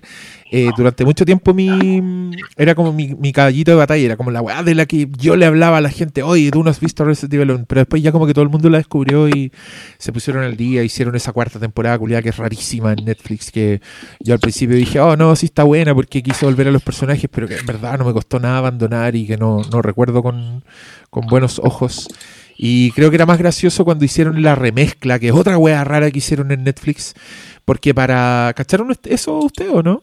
¿No? Sí, sí, sí, sí. Es que mira, no, no tenían los actores disponibles. Claro, para hacer la cuarta temporada de Resident Development, los locos hicieron capítulos unitarios por personaje que es muy anti a Resident Development. Si la gracia de Resident Development era que veíais un pedacito de lo que le estaba pasando a la familia en todo momento, ¿cachai? Hicieron esta weá, ellos mismos se dieron cuenta que fue un error y lo hicieron, claro, porque no podían juntar a los actores para las grabaciones, entonces dedicaban un capítulo para cada personaje. Y después reeditaron esa weá en una temporada mutante en que transformaron todos esos capítulos unitarios en capítulos más normales de Resident Development, pero son unos un queso, weón, y tienen un exceso de narración por parte de Ron Howard, porque para que la weá tenga sentido, el loco tiene que contar encima qué está pasando. Y es un poco mejor, pero tampoco es tan bueno. Y creo que hicieron, sacaron nuevos capítulos, pero ahí yo ya ni me he acercado. Así que contigo, Pepo Kiss, las tres primeras temporadas de esa weá son un lujo. Oye, cabrón, llevamos como dos horas veinte. Yo, sí, yo solamente quiero decir para, sí, solo para rematar lo de Big Bang Theory, que creo que tocaste el punto preciso. No es que por lo menos a mí como, como, como ñoño, digamos, eh, no me guste de Big Theory porque se burlan de los ñoños. Yo creo que el problema es que esa serie está hecha por gente que no tiene aprecio por sus personajes. Porque incluso aunque tus personajes sean detestables, tú cuando escribes de ellos los, quieres, digamos. Por último, quieres que la gente los odie. Es un poco lo que pasaba con Seinfeld también. Que son, son todos personajes muy miserables, pero están escritos con cariño. Yo creo que aquí están, están escritos de una manera completamente ajena en Big Bang Theory, ¿cachai? No, no, los creadores no se identifican con, ese tipo de personaje, no quieren a ninguno de ellos, no les importa nada. Los, tomaron como quien tomó un molde, un envase vacío de bebida, y, los rellenaron y así estuvieron rellenándolo. Yo creo que por eso también tuvo tanto éxito, porque era, era justamente, era como era un zoológico, a mirar la la, especie confinada en la jaula. Porque sí, por eso también desprecio tanto esa serie. Yo creo que una de las series que más detesto en la vida. Si ustedes, amigos, me quieren ofender un día, regálenme algo de, de The Big Bang Theory. Porque encuentro que, obviamente, a ese nivel personal sí me toca, porque coloca a mi gente en un zoológico para que miren lo raros que son, pero no les dan alimento, no les dan agua, no les mantienen bien en la jaula, ¿cachai? No hay ningún cariño por, la gente y encuentro que cualquier serie, independiente de los personajes que tome, que no tenga cariño por la gente, es una serie que merece ser quemada en ácido desde sus discos duros más esenciales. Oh, bueno, tenéis toda la razón. Eso es justamente lo que me pasa con esa weá de serie. De hecho. Tiene una distancia, weón, que no. Sí, es, una weá para que tú digáis, hey, yo, yo, yo he visto weones así de raro, ja, ja, ja, ja. Ese es como el tono. Y, cuando ese weón marciano culiado, que es como un robot, weón, es el, protagonista de la weá, yo encuentro que es un weón rarísimo. Cuando, cuando lo escogieron como la versión humana de un Muppet, yo aplaudí esa weá en, el cine. Fue la primera vez que aplaudí la presencia de ese weón. Pero weón, si un Muppet sueña que es humano, obviamente que va a aparecer ese weón en su en su imaginario. Pero hay, hay como una, un momento en que el weón como que tiene una polola y la polola también es una weón así enferma como una caricatura. Perdona, ese momento, ese momento ocupa seis temporadas. No, perdón. Ocho temporadas. ¿En serio?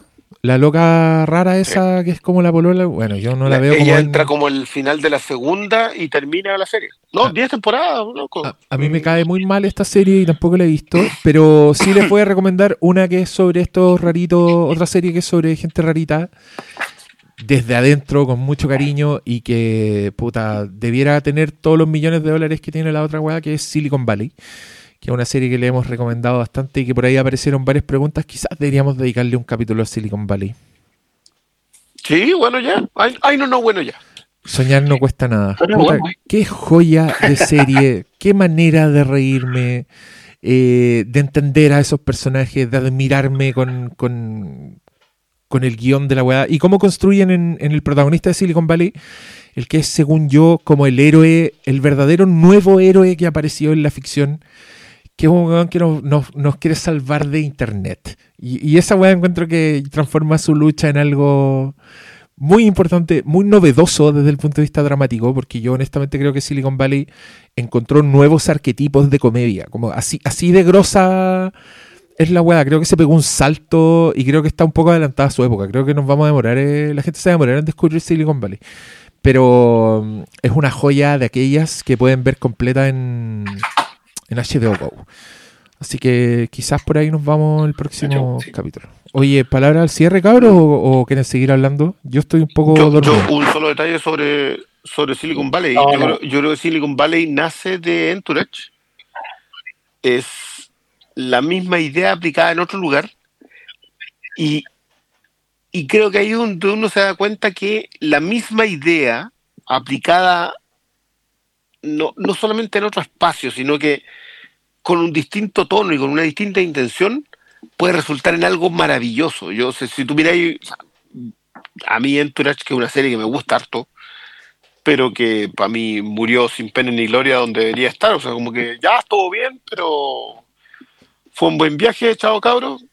En cambio, Silicon Valley creo que hay que darle otra vuelta. Creo que hay que. Yo, yo lo que tú habláis del héroe, que para mí tiene que ver con el entorno de la gente con la que estaba, porque no es. No es solamente el personaje, ese personaje crece gigantescamente, pero pero puta que es buena verla en perspectiva. Yo el otro día me puse a ver la primera temporada por, porque sí. Y loco, esa serie está más pensada de lo, que uno, de lo que a uno le parecía.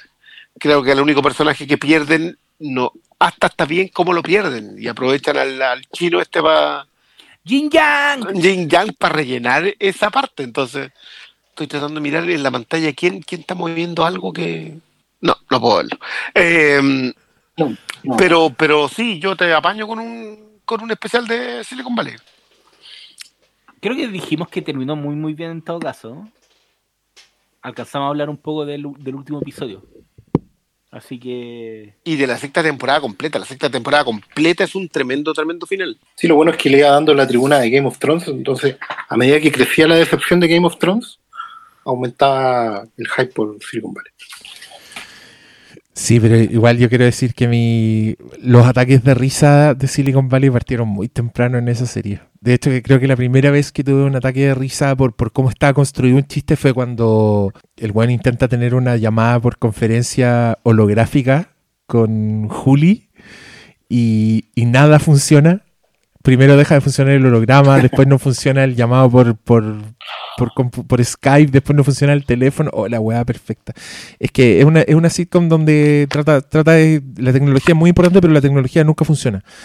Entonces, no, se pasa increíble. Y además es tensa la weá. Si llega un minuto en que se transforma en un thriller porque no podéis creer en los problemas que están metidos esos personajes. Loco, yo siempre lo comenté, lo comenté alguna vez en, una, en unos podcasts, que mi mujer se cansó, se paró un día y dijo, yo no sigo viendo esta serie. Sí, se paró y dijo, no puede ser que tengan tan mala cueva estos weones. Y se fue. Y nunca más vio un episodio, weón. Que es cuando al loco se le caen las llaves. Hay un capítulo en que al loco se le caen las llaves y que, ¿sabéis qué? Yo no pude decirle que no. Yo no pude decir, no, ¿sabes qué? No, está bien. Ándate, no la veáis más porque tenéis razón. No pueden tener tan mala cueva estos weones. Pero, pero es, una cuestión es que es muy hermoso No, era- cómo era- dura yo- tan yo- poco el, el- el equilibrio en esa serie. Como que dura tan poco el bienestar, como el relajo. Los buenos logran algo y retroceden dos pasos en la escena siguiente, Do- dos pasos. Pero, que, pero, pero es que no- yo, yo esa, ¿te acordás de esa máxima que tiraste tú que decía que era como que cuando las coincidencias hacen que el personaje le pase algo bueno, uno no se la cree. Pero cuando la coincidencia hace que el personaje le pase algo malo, tú decís, sí, era obvio que le podía pasar. ¿Qué es lo que pasaba en Fargo? Y que yo creo que en Silicon Valley es una cuestión de la que abusan, Sí. rayan en el abuso. Pero loco, yo me la banco, yo me la, me la banco así sin ningún problema. No, una se le cae joya. la llave, loco, a ese flaco se le caía la llave en la, en la Sí, alcantarilla y cagaba llegar al otro lado, así era hermoso. Ya, ya, cabros, palabras al cierre de hora y media, ¿qué más? Contestamos caleta de preguntas, no las Sí. contestamos todas, pero contestamos caleta. Sí, súper aplicado. Y de hecho yo no sé si vi algo así como que dijera, ya, o sea, es que esta la teníamos que contestar y no No. pudimos. No, no se pudo. bien. Tenemos, tenemos más programas en vivo. Sí, sí, sí, Em, o sea, básicamente porque hacemos esto porque sí. digamos. Sí, claro. No, yo, yo mis palabras al cierre, mis palabras al cierre serán de mucho cariño para todos ustedes que están ahí en casa. Yo sé que ya no están tan encerrados como antes porque hay que empezar a, a salir, eh, pero afuera es un mundo horrible, hostil, lleno de prejuicio, odio, miseria y sobre todo desesperación. Así que nada, pues que les vaya bien. Nos estaremos escuchando en otro programa. Bueno, eso fue como en Game of Thrones cuando decían la noche es oscura y está llena de terrores. Acá hay Estoy, estoy, estoy en fire. Eh, Ya, eh, Dale, no. Justo antes de grabar acá me, puse a ver la película eh, de la Li- Liga de la Justicia, la nueva animada, que es weón, la wea más excesiva que pueden ver si les gustan los superhéroes, véanla. Creo que es la carnicería más grande de superhéroes de la historia, así que si tienen el tiempo, véanla. Es una wea que yo decía cada rato, ya, se, se fueron en la embolada y la, la pasé súper bien, pero considerando siempre lo que es una película animada de DC. Onda, la, la calidad de, anim- de animación es como todas las películas animadas de, que están siendo DC, pero eh, creo que es una de las más divertidas que he visto en el último tiempo, de esa línea, así que véanla con confianza. Se llama La Guerra Apocalypse. que si se llamaba así uno entendía que la cuestión venía eh, carnaza, ¿no? Weón, no, pero aquí es literal fin de mundo, weón, no, vela y no, no te la voy a esperar. Eh, la tengo, la tengo en carpeta en cuanto aparezca por ahí en- medianamente oficial. Oye, yo, harta gente preguntó sobre Amazon Prime. Me sorprende que series que, que yo digo que ya no. Esa era como lo bajito. Hayan entrado tan fuerte. ¿eh? Tales from the Loop o Modern Love. Me, me llama la atención que la gente las, las coloque en el mismo lado de, de no sé, de Miss Maisel, ponte tú. Pero yo con, con Modern Love a mí me costó tanto terminar de verla y yo soy medio porfiado como, como, como todos los comiqueros, como que sigue la colección hasta el final, ¿no? Eh, así que mis palabras al cierre van a tener que ver con eso, con que hay mucho material disponible. Filtren lo que más puedan, eh, sobre todo si se están abriendo otras plataformas de streaming. Yo encuentro que es súper bueno que la gente esté viendo HBO Go, Amazon Prime, saliendo un poco de Netflix, que era el estándar, pero igual pónganse exigentes. Hay tanto material que hoy día es, bueno ponerse exigente. Eh, yo vi el otro día la última de la, la nueva película de Nicole Hall Center, que está en Netflix y me gustó, pero no sé si la voy a recomendar. Eh, Ya, pero igual Cristian considera que le estáis pidiendo a la gente que se ponga exigente cuando hay un montón de gente que encontró que el episodio 9 era la última chupa del mate, así que yo creo que estáis peleando contra la yo, mano. no, yo no sé si un montón de gente hizo eso. Yo creo que la vieron, pero de ahí a como que. a como que se lanzaran. Oye, a todo esto, la otra pregunta que se repetía bastante es si, si íbamos a hacer algún tipo de saludo para Henry Cavill, que, que está de cumpleaños hoy día. Eh, y creo que se nos pasó porque ya fue ayer, porque son como las 1.20 de la mañana. Sí. Nada, eso. Puta, yo, lo Henry mismo que Cavill. el pastor. Te pedimos disculpas, te íbamos a, a cantar cumpleaños feliz. Doctor Malo iba a salir de adentro de una torta, pero Para que puta, le sobra la vela. COVID-19. Te tiraste al tiro. La teníais preparada. Yo, No, yo estoy no. seguro que esta weá la prepara, mano. Oye, No, la el, tengo preparada, el, weón. el, el- el tweet de Kevin Smith era gracioso deseándole feliz cumpleaños porque decía, eh, benditos tus padres que decidieron ponerte en esa nave y tirarte al planeta Tierra. Yo me sumo, eh, somos bendecidos, creo que debería hacer más papeles de villanos porque puta que gocé con ese papel de villano de Misión Imposible, Fallout. Oye, esa, había creo por ahí otro, otra pregunta sobre el, el anuncio de que Tom Cruise iba a hacer una película en el espacio, pues bueno, obvio que iba a hacer esa wea, ¿qué más? ¿Qué más Pero, le queda? que- que ya no- este planeta le quedó chico. Weón, Estaba si, en su última película se tiró de la estratosfera, ¿qué más seguía? Un par de kilómetros más para arriba, listo. ¿Vieron, ¿Vieron las imágenes del loco colgando del helicóptero? En la película se ven, pues weón. El- sí, sí, no, No, pero, pero, pero ahora como que agarrado y su- subiendo solo y que comentaban de que la Rebecca Ferguson estaba abajo mirando la escena y hay un momento en que tiran un cuerpo, que es el del piloto que, que agarran y lo, y lo tiran y, y los locos creían que se había caído Tom Cruise. No, po, el weón se suelta y pasó de largo, de donde tenía que, que caer. Pero claro que está agarrado con un cable de seguridad, pero la Rebecca Ferguson vio que el weón pasó para abajo y no vio más, ¿cachai? Entonces la buena de verdad pensó que lo habían perdido. Y no, Ay, pero esa igual esa en esa secuencia funciona porque se nota, po, weón. Si se nota que el weón está colgando por Sí. su vida y veis de fondo, weón, a la concha de su madre, el suelo. Me estáis, weón. Esa weá funciona a nivel visceral. Eso que decíamos la última Sí. vez, como que cuando veís como un cuerpo en peligro y tú reaccionás y así como, oh, concha tu madre, estáis tenso, esa weá pasa en el clímax de esa película porque no se puede creer, el weón está colgando. Entonces, en el espacio, puta, estar parado en el espacio haciendo ni una weá, estás arriesgando tu vida porque en cualquier minuto te absorbe el vacío, weón, y todo depende de mil variantes, culiadas. Yo no Oh. sé, gracias No, Tom Cruise loco, por un- existir. Que muera en cámara ese weón, porque creo que es lo que Loco. quiere. Y Que se lo lleve Zenu. en cámara, es lo único que le falta.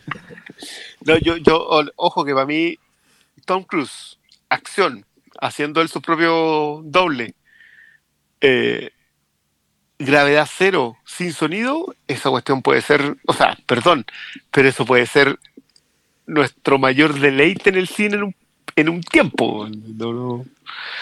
Ah, lástima que, lástima que el pastor se lo va a perder. bueno, pero- Porque lo odia. No, en realidad, en realidad tengo otra, otra apreciación, pero que es para otro programa, a raíz de esto mismo, que independiente de lo que yo tenga de sentimiento por Tom Cruise, eh, no sé si se va a valorar eso. Pero eso lo podemos hablar en otro programa. Me parece Mm. súper bien. Oye, y quiero decirle a Filmico que ese ruido que se escucha es el gato chico que hay en esta casa porque hay mascota nueva Ah. acá y anda weando con un juguete hace mucho rato, pero tapé el micrófono para que no les molestara. Esperemos que Ya, los auditores no lo, no lo hayan escuchado tanto. Me acabo de acordar de los este programa. Sí, me acabo de acordar que cortar el micrófono a ustedes no, no le ahorra el ruido al, al, al, al auditor. Lo siento mucho. Y bueno, cabros, cuídense, lávense las manos, no junten tanta losa, porque ya dos losas que juntan ya es un culo esa weá. Coman, laven. Mi consejo de la semana, vean la weá que quieran. Yo les anuncio que el próximo Flimcast que voy a subir es un monólogo y es un monólogo que me han pedido harto. Así que espérenlo, lo voy a dejar en suspenso. Nada, pues cabros, se acabó. Buenas noches. Chao, chao. Chao, chao.